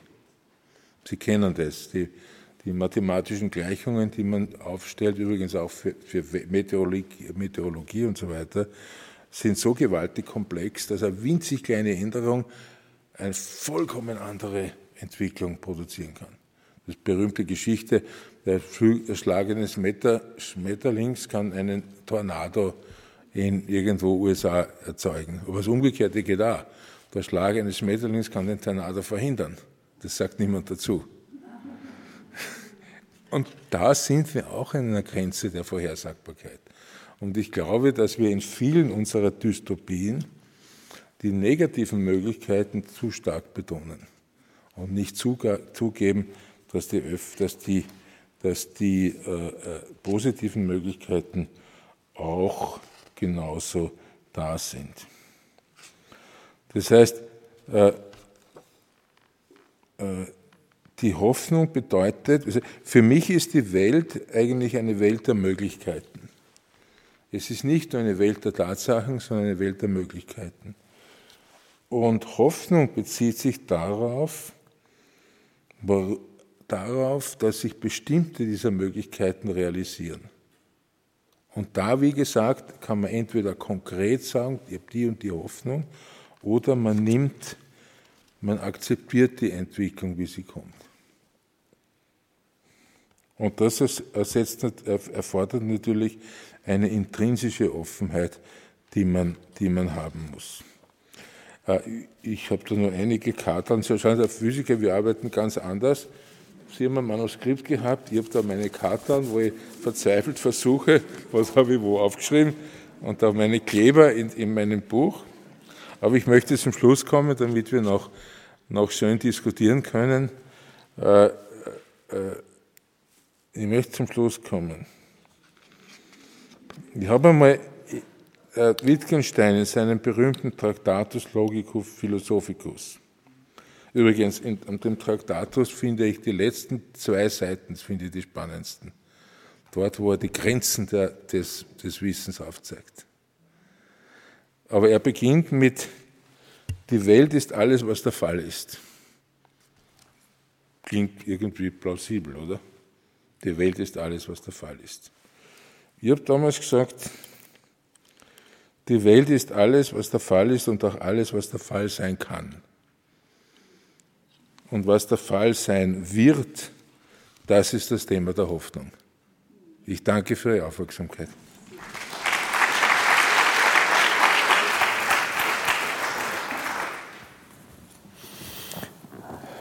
Vielen Dank an die beiden Vortragenden. Äh, nachher würfeln wir ein bisschen. Äh, äh, die, die, äh, warum würfelt eigentlich Gott nicht? Das ist eine gute Frage. Äh, das ist eine gute, gut, danke für die Frage. War auf einem der Zettel notiert. Es gibt eine berühmte Diskussion. Einstein mochte diesen reinen Zufall nicht. Er war sozusagen, eigentlich war er ein Vertreter ist das laut genug? Spreche ich laut genug hinein? Er war ein Vertreter der alten Physik sozusagen. Auch der Relativitätstheorie gehört in dem Zusammenhang zur alten Physik, wo man immer Ursache und Wirkung angeben kann. Ursache, Wirkung, Widerwirkung und so weiter. Nicht? Und er hat einmal äh, äh, geschrieben in einem Brief an, ich glaube, Max Born, aber müsste man nachschauen, äh, er ist, ich, äh, von einem bin ich überzeugt, dass der Alte nicht würfelt. Er hat also ein sehr persönliches Verhältnis zu Gott offenbart, dass der Alte nicht würfelt. Mhm. Nicht? Und, äh, und äh, Niels Bohr soll ihm darauf gesagt haben, hören Sie doch endlich auf, äh, dem Herrgott Vorschriften zu machen, wie er die Welt betreiben soll. Und äh, die, die, äh, was, was wir jetzt sagen würden, ich weiß nicht, ob Gott würfelt, das ist jetzt eine Position. Es gibt objektive Zufälle, für die es keine kausale Erklärung gibt. Da kann ich sagen, so ist die Welt so, aber ich kann auch sagen, als religiöser Mensch, das ist die Möglichkeit für ein Eingreifen Gottes. Und zwar auf eine Weise, das war wichtig, ist ganz wichtig, dass es nicht nachweisbar ist. Denn es kann keinen Beweis für die Existenz Gottes geben, sondern äh, das wäre dann das Ende jeder Religion, das wäre Ende je, je, jedes Glaubens, nicht? Und das hat ein Kollege von mir, äh, äh, jetzt fällt mir der Name gerade nicht ein, ein Physiker, der hat auch eine Diplomarbeit am C.G. Jung Institut gemacht in, in Zürich, in Küsnacht. Und der hat gesagt, für ihn ist das quantenphysikalische Einzelereignis, sind alles elementare Schöpfungsakte. Weil ein Schöpfungsakt ist etwas, das aus nichts kommt, das nicht vorher begründbar ist. Wir versuchen uns jetzt in den Alltag oder in unsere Jetztzeit zurückzubeamen, äh, nämlich auf das, ich, und ich möchte gern von, äh, auf den Giovanni Meyer zurückkommen, der für mich einen, ganz elementaren Satz, ich habe ihn zitiert, gesagt hat, im Grunde, im tieferen Sinn, hofft man nicht auf etwas, sondern auf sich selbst. Äh, weil ich glaube, da, da, da wird ein Potenzial im Menschen angesprochen, ob man hoffen kann, wie eine Hoffnung resilient, widerstandsfähig, nennen wir es äh, wie auch immer. Und etwas, was so völlig anders geschieht, wie er sich erhofft, trotzdem übersteht oder glaubt auszuhalten. Und wenn man es nicht meint auszuhalten und in die Hoffnungslosigkeit fällt, dann geht so eine Mechanik, die Sie ziemlich düster beschrieben haben, los. Und wenn man es aber in, die, in, in die, die, Spirale nach oben, im, im, wahrsten Sinne des Wortes, also äh, in Richtung Hoffnung als christliche Tugend zum Beispiel, äh, sieht, dann halten die Menschen Kriege, Seuchen, äh, apokalyptische Situationen, die man eigentlich nach Menschenmöglichem nicht glaubt auszuhalten, überstehen sie dann. Da sind wir jetzt beim Herrn Ernst Bloch. Wie lernen wir hoffen? Äh, welche Strategie, ja, also wie lernen wir hoffen? Äh, mit genug Leuten geredet, die, die, also man braucht nur die Nachrichten, äh, bleiben wir nur in Europa, was sich alles umweltmäßig abspielt, die Brände, das Marmara-Meer, die Klima, also tausend Sachen, wo man, tut mir leid, Helga, äh, in dystopische Krämpfe verfällt, äh, haben wir nur eine Chance. Äh, wie lernen wir hoffen? Das ist natürlich, also es ist eine große Frage. Ähm, aus meinen Erfahrungen kann ich sagen, also wenn ich, wenn ich mich mit Extremisten unterhalte, dann sehe ich immer wieder, dass es keine Flexibilität oder sehr oft keine Flexibilität gibt von dieser Erwartungshaltung, die ja die Hoffnung ist, abzukommen und sich vielleicht flexibler nach anderen ähm, Hoffnungsbringern umzusehen, sondern dass dann wirklich sofort äh, diese Hoffnungslosigkeit übernimmt und, und man dann radikale Auswege ähm, oder Zuflucht in radikalen Bewegungen sucht. Ich denke, dass das eine grundsätzliche positive Grundhaltung und auch Resilienz dabei helfen können, äh, die Hoffnung beizubehalten.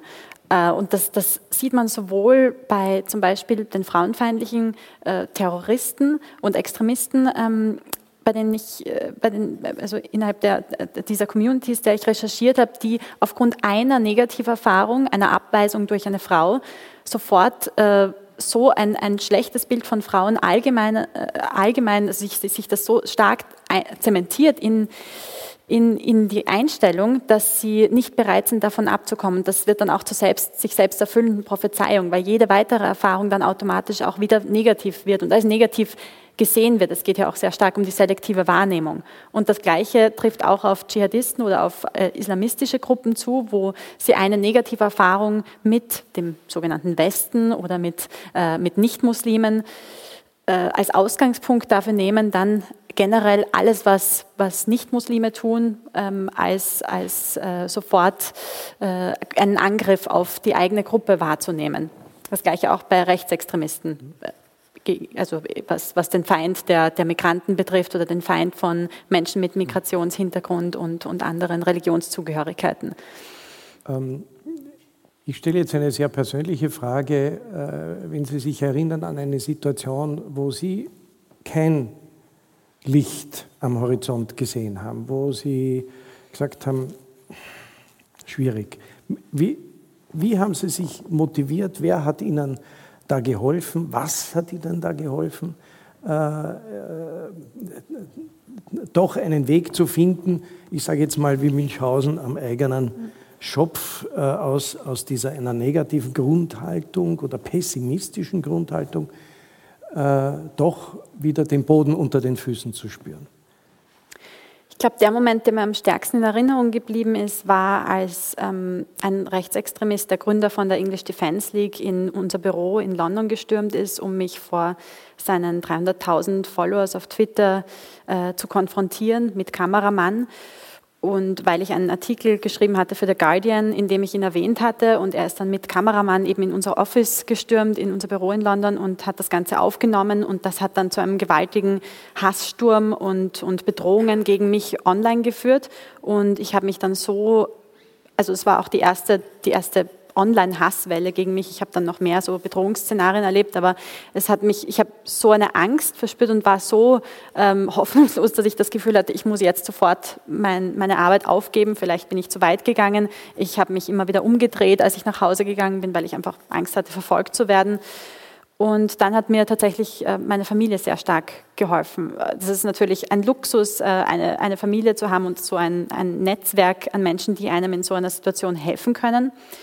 Ich habe noch eine weitere Situation, wo ich selbst das einzige Mal mich fast radikalisiert hätte. In meiner Arbeit bin ich einfach ständig auch diesen radikalen Ideologien ausgesetzt und auch natürlich der Möglichkeit, mich selbst auch zu radikalisieren. Und es ist tatsächlich nur einmal äh, passiert, dass ich wirklich am Rande der Radikalisierung war, weil ich selbst in so einem schwachen Moment war oder in einem Moment ja, der Vulnerabilität, weil ich gerade eine Beziehung, also eine, eine Beziehung hat gerade unschön geendet und ich, äh, ich, ich ja, war sehr verunsichert in meiner eigenen Identität und war dann in einer Gruppe von weiblichen Frauenfeindinnen. Das ist mir davor auch noch nie begegnet. Also es sind wirklich Antifeministinnen und die haben an diesen Themen angesetzt, die für mich gerade persönliche Fragen aufgeworfen haben. Was ist meine Rolle als Frau? Ähm, geht sich, gehen sich Karriere und, und ein, ein Familienleben aus? Ähm, aber auch, wie die Online-Dating-Kultur von heute ist. Und, und diese, diese ganzen Fragen haben die zum Thema gemacht. Und da habe ich bemerkt, dass ich schrittweise immer tiefer hineingeraten bin.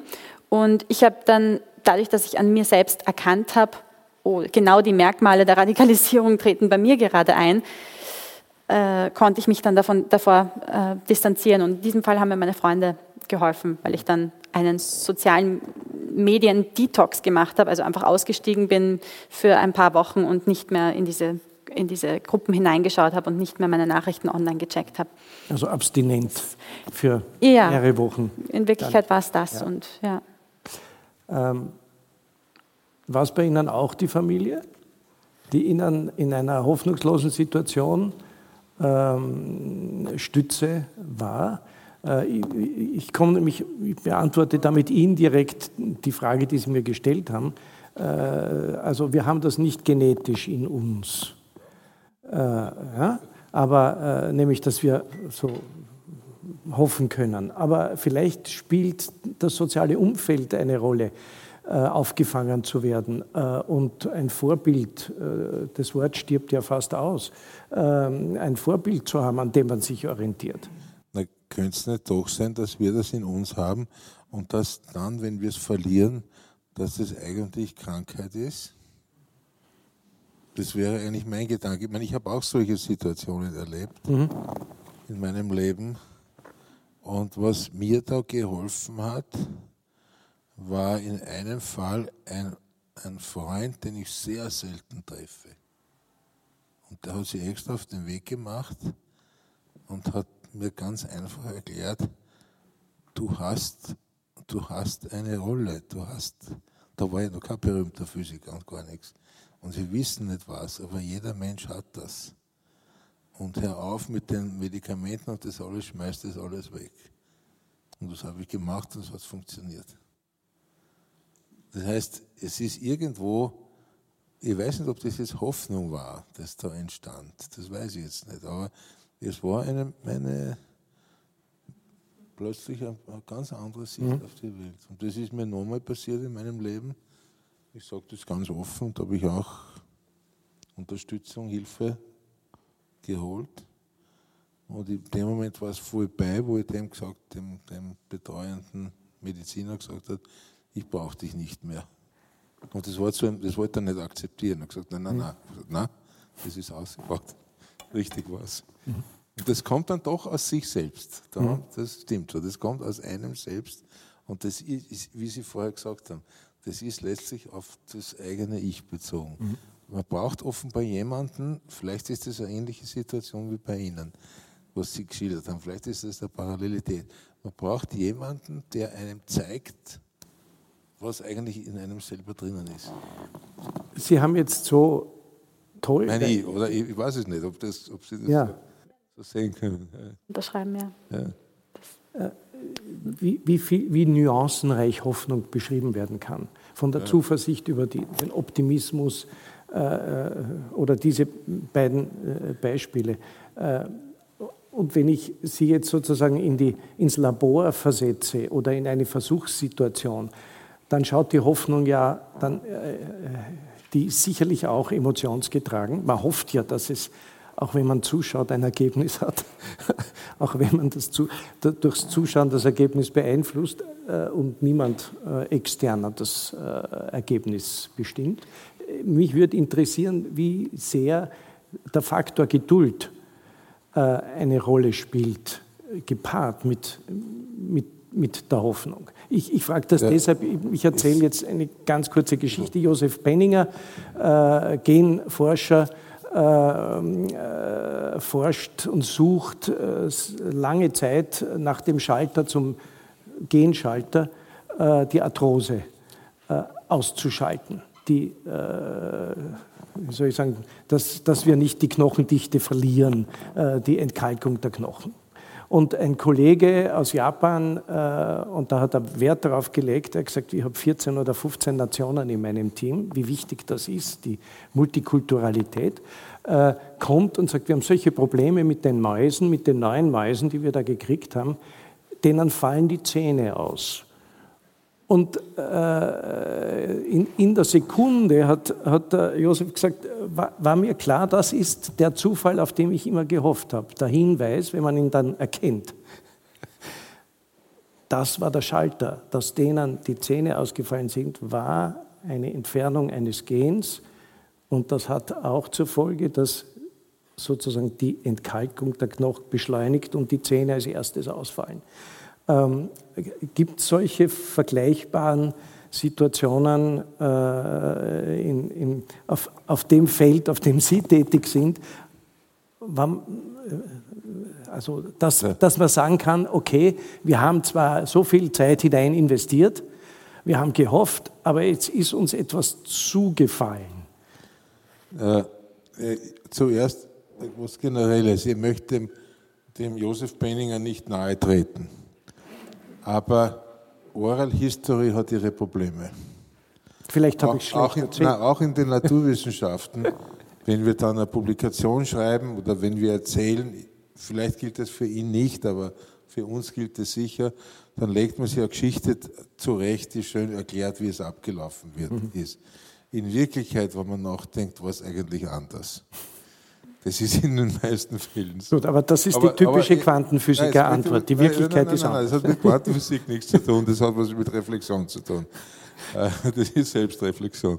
Aber ich, ich, möchte, ich möchte auf die Geduld und das alles.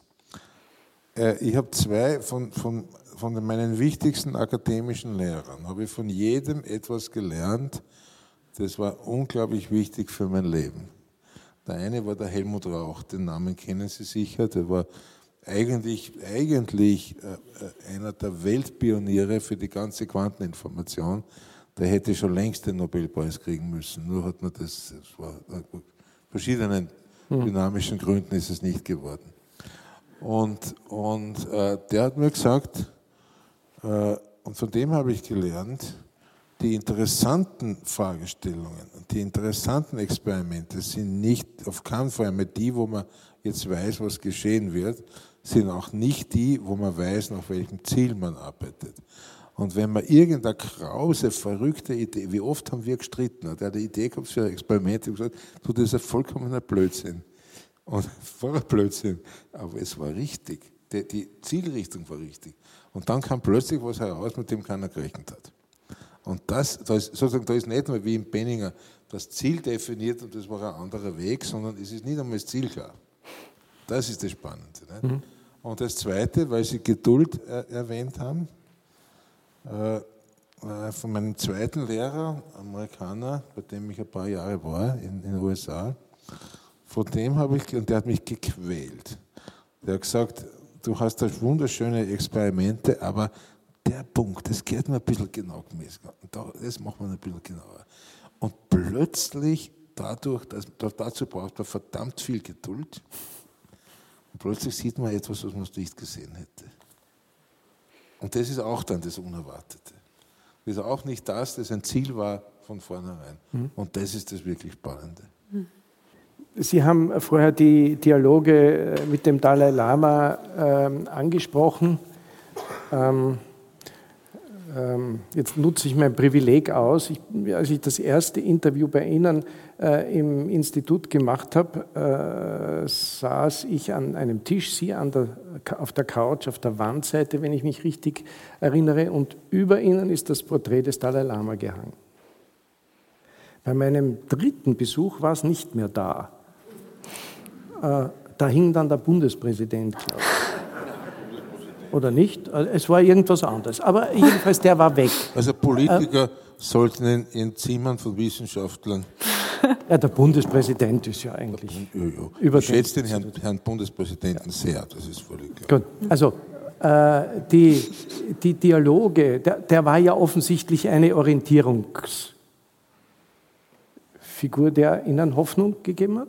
Er ist eine Orientierungsperson, weil erstens ist es einer, oder vielleicht sogar der, einer der intelligentesten Menschen, die ich je getroffen habe, ist unglaublich, denkt ganz klar naturwissenschaftlich. Der lässt also diese diffusen esoterischen Erklärungen, auch für tibetische Medizin, lässt er überhaupt nicht zu. Und ist gleichzeitig einer der wärmsten Menschen, den ich je getroffen habe. Mhm. Und das ist eine Kombination, die ist absolut un ungewöhnlich. Nicht? Mhm. Äh, wie die Tibeter das schaffen, eine solche Person dann, da gibt es diese Geschichten, wie er ausgewählt wird, das sind alles schöne Geschichten. Aber wie man das sozusagen, äh, so eine Person dann zu einem äh, Führer einer Gruppe, eines Landes oder nicht Landes macht, das ist wahrscheinlich etwas, wo wir was lernen können. Mhm. Weil die Auswahl, wie wir, wie wir unsere Politiker wählen, ist ja, ist ja eigentlich skandalös. Dass es, naja, dass es im letzten Moment Kampfabstimmungen gibt. Und da kommt es auf eine Stimme mehr oder weniger in einem Parteivorstand an. Bitte, was ist das für ein Unsinn? Entschuldigung. Das kann doch nicht, das kann doch nicht immer zur Auswahl der Besten führen. Das geht doch gar nicht. Äh, wir gehen jetzt, weichen jetzt nicht von der Linie ab. Ja. Die Politik gibt einem auch nicht viel Hoffnung. Also auch in den jüngsten Generationen sehe ich kaum mehr Menschen, die sich in die Politik begeben wollen, weil weil man wenig. Das, das, für das habe ich kein Verständnis. Ja, nein? Für das habe ich wirklich kein Verständnis. Man muss sich engagieren.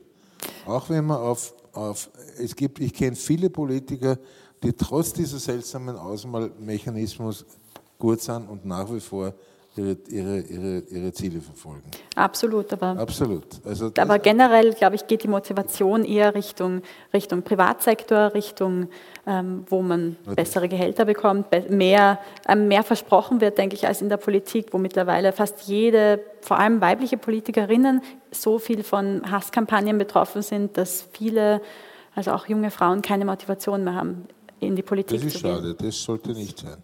Ja. Das, ist, ich, das ist gefährlich. Das ist gerade gefährlich in die Richtung, die Sie gesagt haben, in ja. Richtung auf, auf, Radikalisierung. Das ist nicht gut. Die, kann man da was tun? Also, ja, nein, nein, das ist, nein, es ist ja gut, ja, kann man da was tun? Ja, also ich meine, wo, wo ist äh, ein Ansatzpunkt oder es klingt ein bisschen nach Kant, was, was soll ich tun? Ist ja eine mhm. kantsche Aufforderung. Äh, was äh, soll man tun, um die heute 30-Jährigen. Alles Gute zum Geburtstag. Wir sind ja gerade. Danke. Ja, nicht heute, aber, ein paar Tage aber vor ein paar her. Tagen. Ja. Ein paar Tage her. Äh, um die 30-Jährigen dazu zu be äh, bewegen, äh, Hoffnung äh, in, die Politik, ins eigene Handeln zu setzen mhm. und sich in die eigenen, in Wahrheit, es geht um die eigenen, um die eigene Angelegenheiten, in die man sich da einmischt. Ja. Äh, also äh, für sich selber Partei ergreifen. Äh, Hoffnungsgebiet, wo?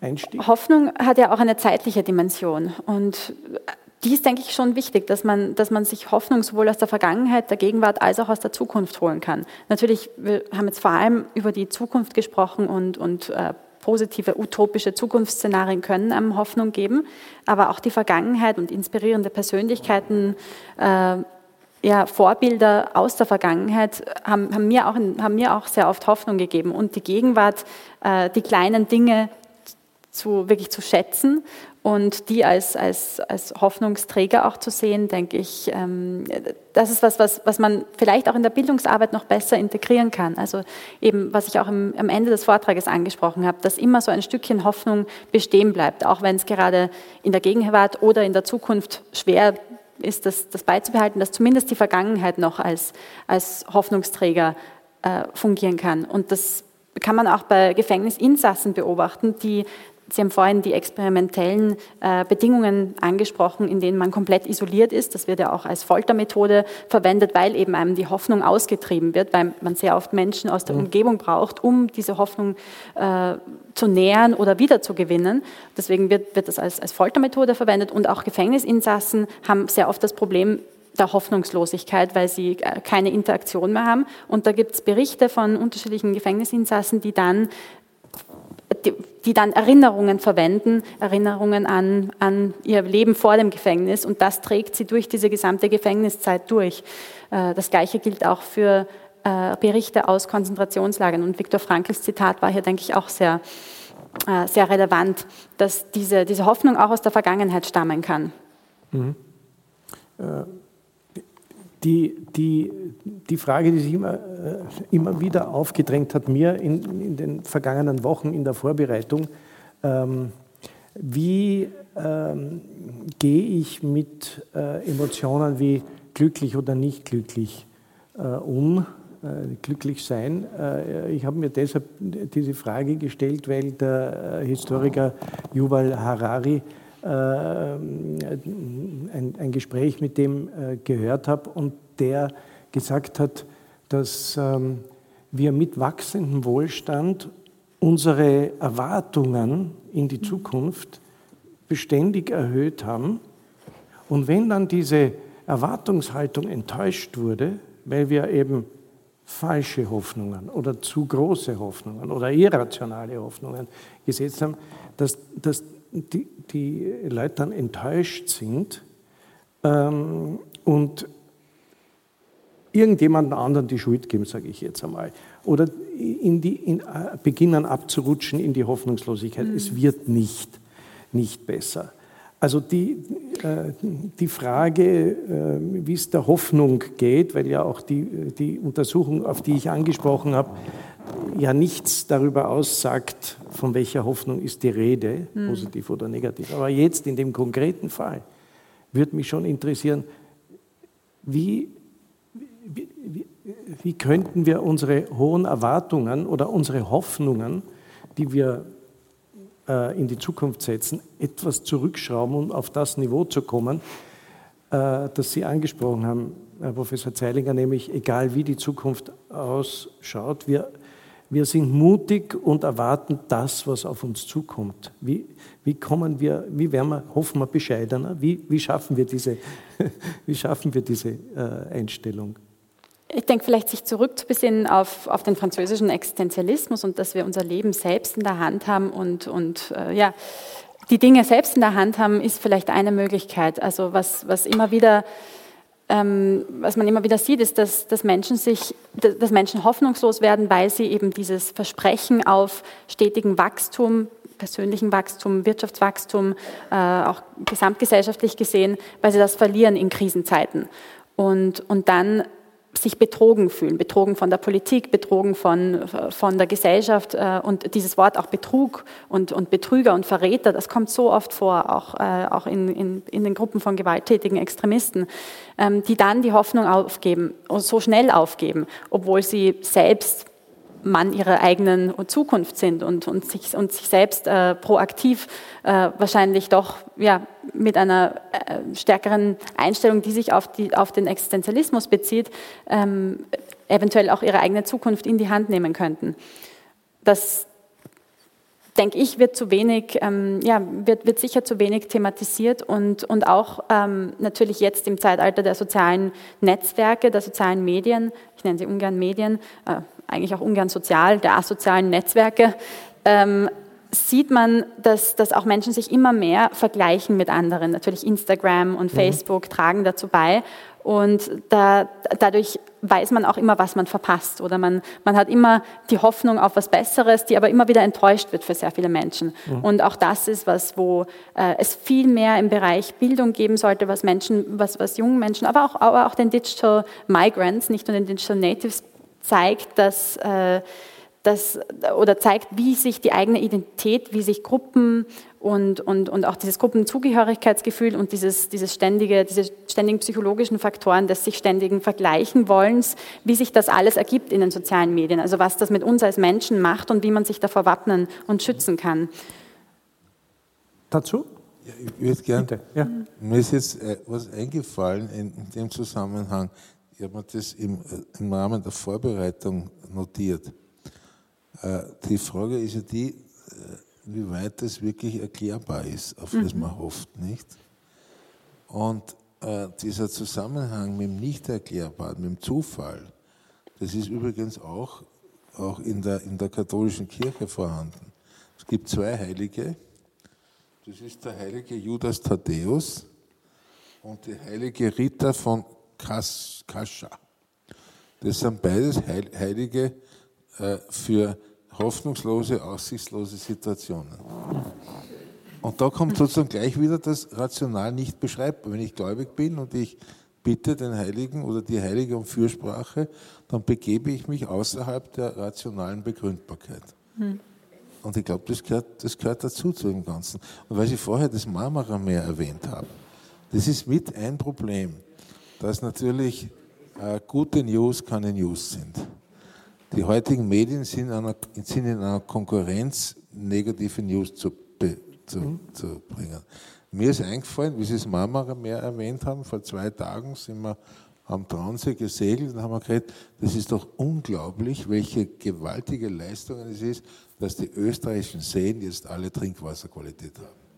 Das ist was Positives. Mhm. Und solche Dinge passieren ständig.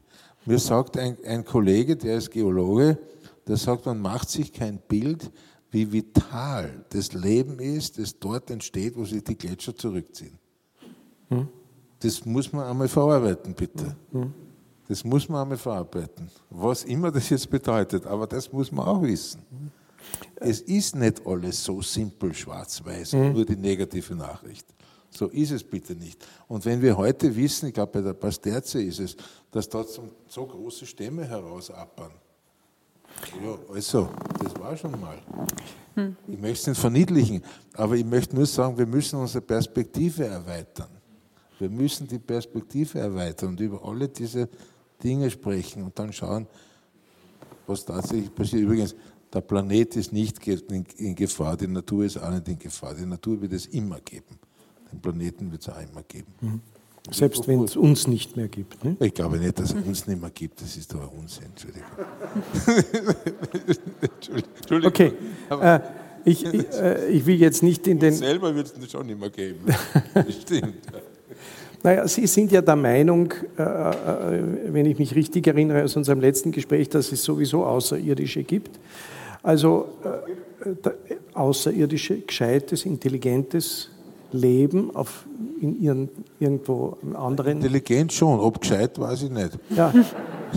Gut, das, da sind wir dann bei einer Diskussion, die ähnlich ist wie Optimismus und Hoffnung. Äh, äh, nur als Ergänzung, nur als Ergänzung äh, aus meiner eigenen kurzen Chefredakteursgeschichte.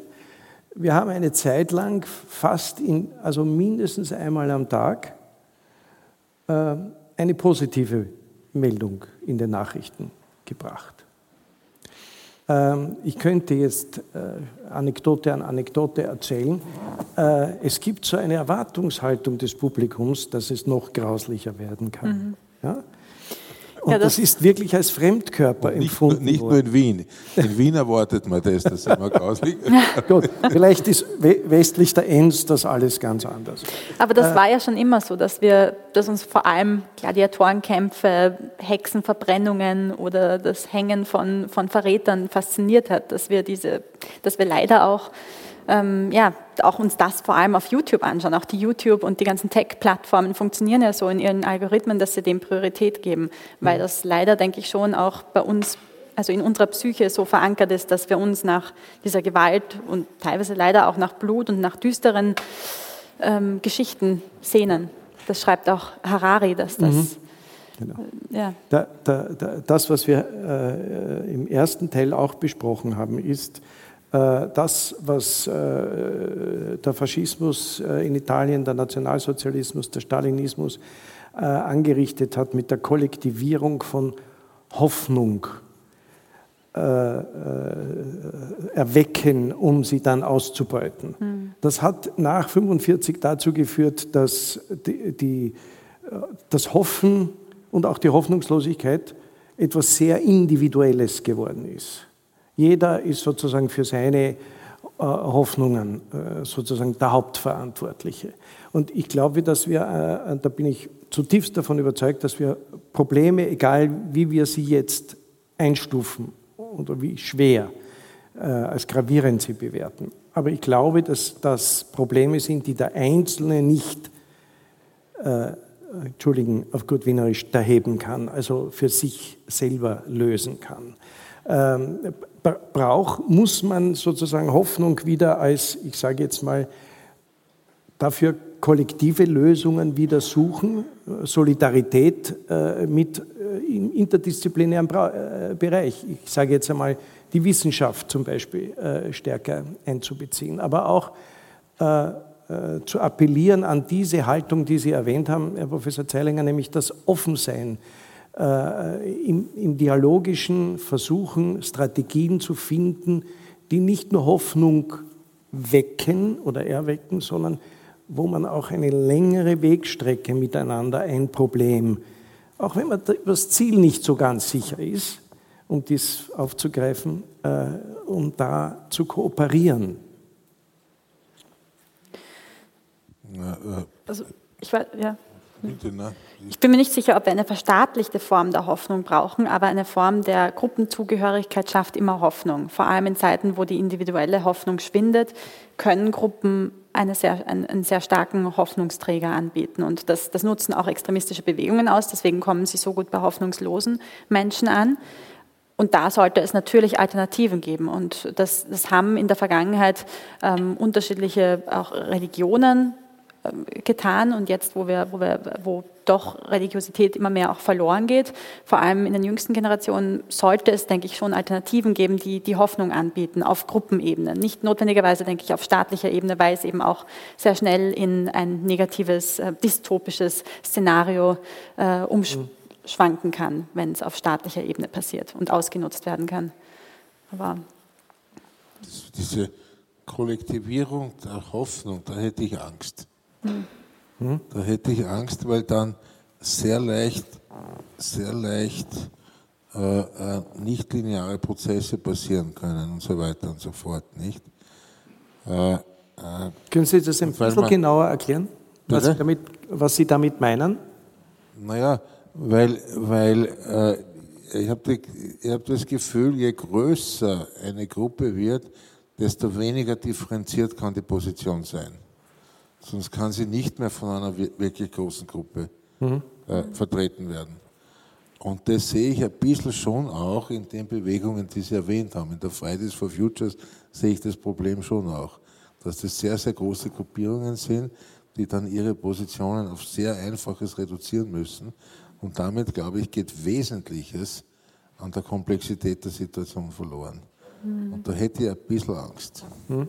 Aber denken Sie nicht, dass wir, dass, dass, dass wir als Menschen immer zu Gruppen dazugehören wollen? Also auch so, wie es Harari formuliert, dass, dass, wir, dass, dass wir das ja in der Vergangenheit uns immer eine Art der Gruppenzugehörigkeit gesucht haben, dass es deswegen gut ist, positive, fortschrittliche Bewegungen zu schaffen, die sowas, also besser ist zumindest, als es den, den Extremisten das Feld zu überlassen. Das kann ich, nicht, das kann ich mich nicht zurückhalten, Karl Kraus zu, zu zu zitieren, so ungefähr, man muss genau mhm. sagen. Eine der ablehnenswertesten Eigenschaften des Menschen ist, wo dazugehören zu wollen. ich glaube, das, ja. hat, glaub, das hat Karl natürlich. Oder der Oscar Wilde hat mir gesagt, I don't want to be member of a of clubs that accept people like me as members. Ja. Aber jetzt ernsthaft, ja, natürlich ist es menschlich. Wir leben in Gruppen. In der, in der Evolution haben wir gelernt, dass wir nur in der Gruppe überleben können. Und Ja. ganz klar nicht nur diese Gruppen. Und dann, und, und dann in der Gruppe äh, passt man sich an, hat einen Diskurs, vielleicht mit 10, 12 Leuten. Und da glaube ich, kommt Besseres heraus, wenn man in dieser Kleingruppe vor 20, 30.000 Jahren mit 10, 12 Leuten lebt, kommt mehr heraus, als wenn das 10.000 oder 12.000 Leute sind. Das ist kurz gesagt, meine, kurz gefasst meine Da Meinung. müssten wir die sozialen Netzwerke abdrehen, denke ich, weil die, die ganzen Gruppen auf Facebook und auf Telegram sollten einfach nicht mehr existieren, weil das auf weltweiter ich Ebene. nenne ganz konkret ein Beispiel. Also die Anstrengung, dass wir in die postkarbone Gesellschaft kommen. Ja? Diese, An, diese An, Anstrengung ja, äh, ist nicht eine Anstrengung der Industrie oder der Politik oder der Wissenschaft äh, äh, oder der Zivilgesellschaft, sondern da, da, und es ist auch nicht nur Österreich gefragt, sondern das ist eine globale Herausforderung. Und ich glaube, und deshalb meine ich, es gibt Aufgaben, die äh, einfach, die, die, die man lösen muss, wo man, wo man äh, wirklich also eine große solidarische Aktion in die Wege, Ja, die Weg, ja Weg absolut.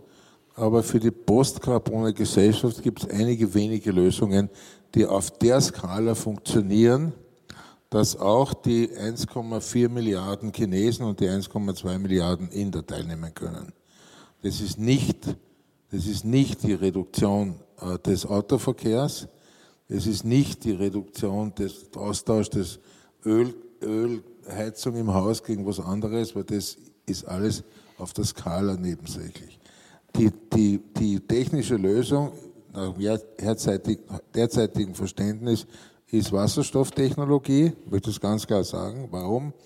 Weil bei Verbrennung von Wasserstoff kein Kohlenstoff gebunden wird, sondern da entsteht nur Wasser. Und Wasserstoff, da gibt es Ansätze. Äh, Es gibt Wasserstoff. äh, Die Idee wäre, dass man äh, Wasserstoff dort wieder aus Wasser freisetzt, wo es großes Energieangebot gibt. Und das wären entweder äh, große Windkraftwerke ganz weit im Norden Europas oder, oder der Nordhalbkugel oder, oder Solarkraftwerke in Wüsten. Die Ansätze gibt es, da muss wahnsinnig viel, und dann brauche ich aber genauso die Containerschiffe und alles das. Die Ansätze gibt es, die funktionieren.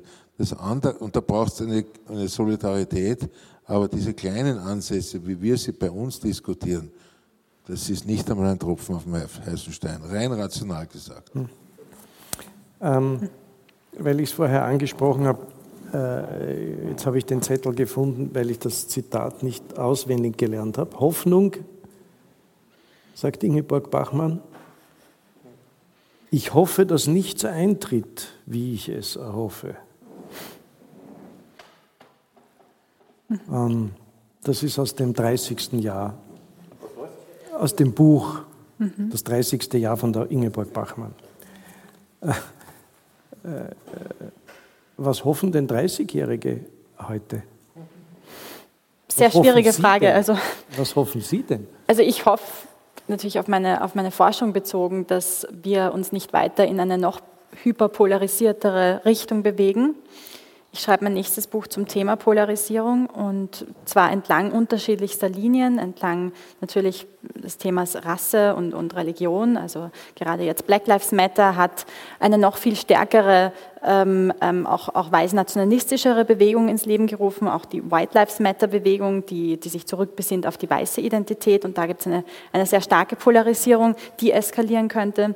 Äh, auch entlang anderer Linien, also gerade auch äh, Geschlechterkämpfe und so Feministen gegen Antifeministen. Auch die Antifeminismusbewegung hat, hat sich sehr stark ähm, durch die MeToo-Bewegung nochmal radikalisiert und, und an Zulauf gewonnen. Oder auch Klima, das Klimathema, das, das sehr stark polarisiert. Äh, einerseits die, die Klimaschützer und die äh, Bewegungen wie Fridays for Future oder Extinction Rebellion, auf der anderen Seite ähm, Klima, äh, ja, äh, Klimakrisen, Klimakrisen-Skeptiker, die immer mehr auch sich mobilisieren. Und, und auch hier entsteht so ein, ein gewaltiger, auch ja, eine gewaltige Emotionalisierung der Debatte und eine Polarisierung, dass ich denke, dass es immer mehr zu einer gesellschaftlichen Spaltung kommen könnte. Und ich hoffe, dass ähm, diese Erwartung, die ich, die ich da auf Basis der Recherchen habe, nicht eintrifft. Also ich würde nicht, ich würde es nicht als Hoffnung formulieren, sondern es ist, es ist in dem Fall ja eine, eine Erwartung oder ein Szenarium, ein Szenario, auf das ich nicht hoffe. Hm. Also ich hoffe doch, dass wir, dass wir trotz auch sozialer Netzwerke und trotz Internet äh, zurückfinden können in, ein, in einen besseren Dialog und in ein Miteinander und uns nicht immer weiter voneinander entfernen. Also selbst im, im unmittelbaren Umfeld merke ich, dass, dass ich auch in einer Blase lebe, in einer Blase an Gleichgesinnten und wenig Kontakt habe, wenn ich es nicht über die, die Undercover-Recherchen mache, wenig Kontakt habe mit Menschen, die anders, politisch anders gesinnt sind oder vielleicht auch aus anderem Hintergrund, äh, aus anderen sozioökonomischen oder, oder anderen kulturellen Hintergründen kommen, dass man einfach automatisch ein bisschen abgeschirmter ist. Mhm. Deswegen denke ich, ist das die große Herausforderung unserer Generation auch, das nicht zuzulassen, dass wir immer weiter ähm, auseinanderdriften. Was ist denn Ihre persönliche Hoffnung, was jetzt die, die Zukunft, äh, äh bleiben wir in Europa, was äh, Europas Zukunft angeht? Ich glaube, äh, wenn wir, wenn wir uns schon so einschränken, dass wir über die Zukunft Europas sprechen, sind wir schon zu eng. Mhm. Wir haben hier wir haben wirklich eine Herausforderung in Europa. Wir haben es gelernt, Konflikte durch Dialog und so weiter in der Europäischen Union und so, und, und so fort äh, irgendwie aufzulösen oder aufzuschieben und manchmal so zu tun, als ob sie nicht da sind und dann macht man irgendwo was anderes und so weiter und so fort. Und wir, wir müssen uns in einem globalen Kontext sehen. Und die, eine der großen Herausforderungen in der Zukunft wird die sein, ob sich herausstellt, ob wir beweisen können, dass die Demokratie nicht nur eine Schönwetterveranstaltung ist. Das heißt, wenn es zu wirklich ernsthaften Krisen kommt, ob die, es ist ich sage das als, als, Hoffnung, dass die Demokratie äh, äh, weiter funktioniert und sich nicht herausstellt, dass äh, totalitäre Systeme äh, da stärker sind. Äh, ich meine, das chinesische System, ich glaube, ich weiß nicht, ob man 1,4 Milliarden Leute anders regieren kann. Das kann ich nicht beurteilen. Das kann ich mir nicht erlauben. Aber rein aus der Dynamik her und mit dem Ziel, das man dort hat, wenn man es rein sachlich sieht, dann hat es, hat es Konkurrenzvorteile gegenüber uns. Wir haben auch Konkurrenzvorteile, weil wir Konflikte ausdiskutieren können, was dort schwieriger ist. Und das amerikanische System ist in meiner ein semidemokratisches System, nicht? Und ob das, diese, diese, diese harte kapitalistische Position, ob, ich hoffe auch, dass sich das nicht in der Zukunft umsetzt. Auf gut Deutsch, ich glaube nicht, ich persönlich glaube nicht, dass wir heute schon die idealen Gesellschaftsformen gefunden haben. Und ich hoffe, ich hoffe, dass man so etwas auf globaler Ebene finden wird. Hm. Aber Sie würden nicht empfehlen, in die Richtung Chinas zu gehen, also das Social Credit System oder diese komplette Überwachung der Bevölkerung mit einer Diktatur? Oder äh, denken Sie, dass es, dass es Mischformen für die Zukunft? Nein, ich, ich spreche jetzt nicht von, von meinen Wünschen, ja. sondern eine reine Beachtung, hm. Beobachtung der Situation, nicht? Ja. Man hat auf jeden Fall gemerkt, dass in Krisenzeiten, dass wir auch in den, in den europäischen Ländern und in demokratischen Ländern Elemente schon kopiert haben und uns inspirieren haben lassen von dem chinesischen System, weil es einfach besser funktioniert im Krisenmanagement oder im, aber, aber ich hoffe auch, dass es, dass es nicht bedeutet, dass wir längerfristig uns in diese Richtung bewegen und, ja. und ja, das. Hm. Die, das ist fast schon ein Auftrag, äh, vielleicht für ein Symposium 2022. ähm, äh, das, was Sie mit der Demokratie angesprochen haben, nämlich äh, das System äh, als solches, wie belastbar es ist und wie Mitsprache äh, von der Polis bis in die Gegenwart äh, ermöglicht werden kann. Ähm, aber bevor wir äh, Zukunftsthemen ansprechen, an Sie beide die Schlussfrage. Äh, welche Hoffnung werden Sie nie aufgeben?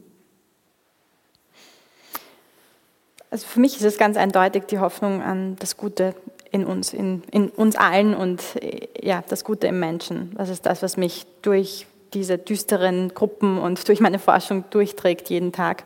Und das werde ich sicher nie aufgeben, egal wie viele Hasskampagnen ich äh, gegen mich gerichtet habe oder wie viele Bedrohungen und Terroranschläge. Ich hoffe, dass ich nie eine der Hoffnungen, die ich habe, aufgeben muss. Vielen Dank. Danke, Julia Ebner. Danke, Professor Zeilinger. Herzlichen Dank, meine Damen und Herren, für Ihr Interesse. Der zweite Teil des Symposiums der Salzburger Festspiele mit dem Titel Was hoffen fand am 4. August 2021 statt. Ich bedanke mich sehr herzlich bei den Salzburger Festspielen für das Okay zu dieser Übertragung, bei Helga Rabel-Stadler, bei Caroline Wierhahn und Michael Kerbler. Den dritten Teil des Salzburger Symposiums hören Sie ab Samstag, den 21. August im Falter Podcast. Ich verabschiede mich von allen, die uns auf UKW hören, im Freirad Tirol und auf Radio Agora in Kärnten. Ungewöhnliche Debatten können Sie im Falter verfolgen, jede Woche. Daher der Hinweis, ein Abonnement des Falter kann man ganz leicht im Internet bestellen unter der Adresse abo.falter.at. Ursula Winterauer hat die Signation gestaltet, Anna Goldenberg betreut die Audiotechnik des Falter. Ich verabschiede mich bis zur nächsten Folge.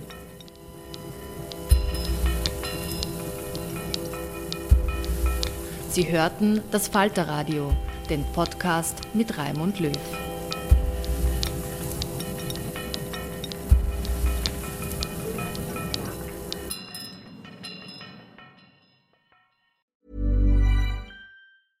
Hey, it's Danny Pellegrino from Everything Iconic. Ready to upgrade your style game without blowing your budget? Check out Quince. They've got all the good stuff shirts and polos, activewear, and fine leather goods, all at 50 to 80% less than other high end brands. And the best part? They're all about safe, ethical, and responsible manufacturing. Get that luxury vibe without the luxury price tag. Hit up quince.com slash upgrade for free shipping and 365 day returns on your next order. That's quince.com slash upgrade. Hey, it's Paige DeSorbo from Giggly Squad. High quality fashion without the price tag. Say hello to Quince. I'm snagging high-end essentials like cozy cashmere sweaters, sleek leather jackets, fine jewelry, and so much more. With Quince being 50 to 80% less than similar brands. And they partner with factories that prioritize safe, ethical, and responsible manufacturing. I love that. Luxury quality within reach. Go to quince.com slash style to get free shipping and 365 day returns on your next order. Quince.com slash style.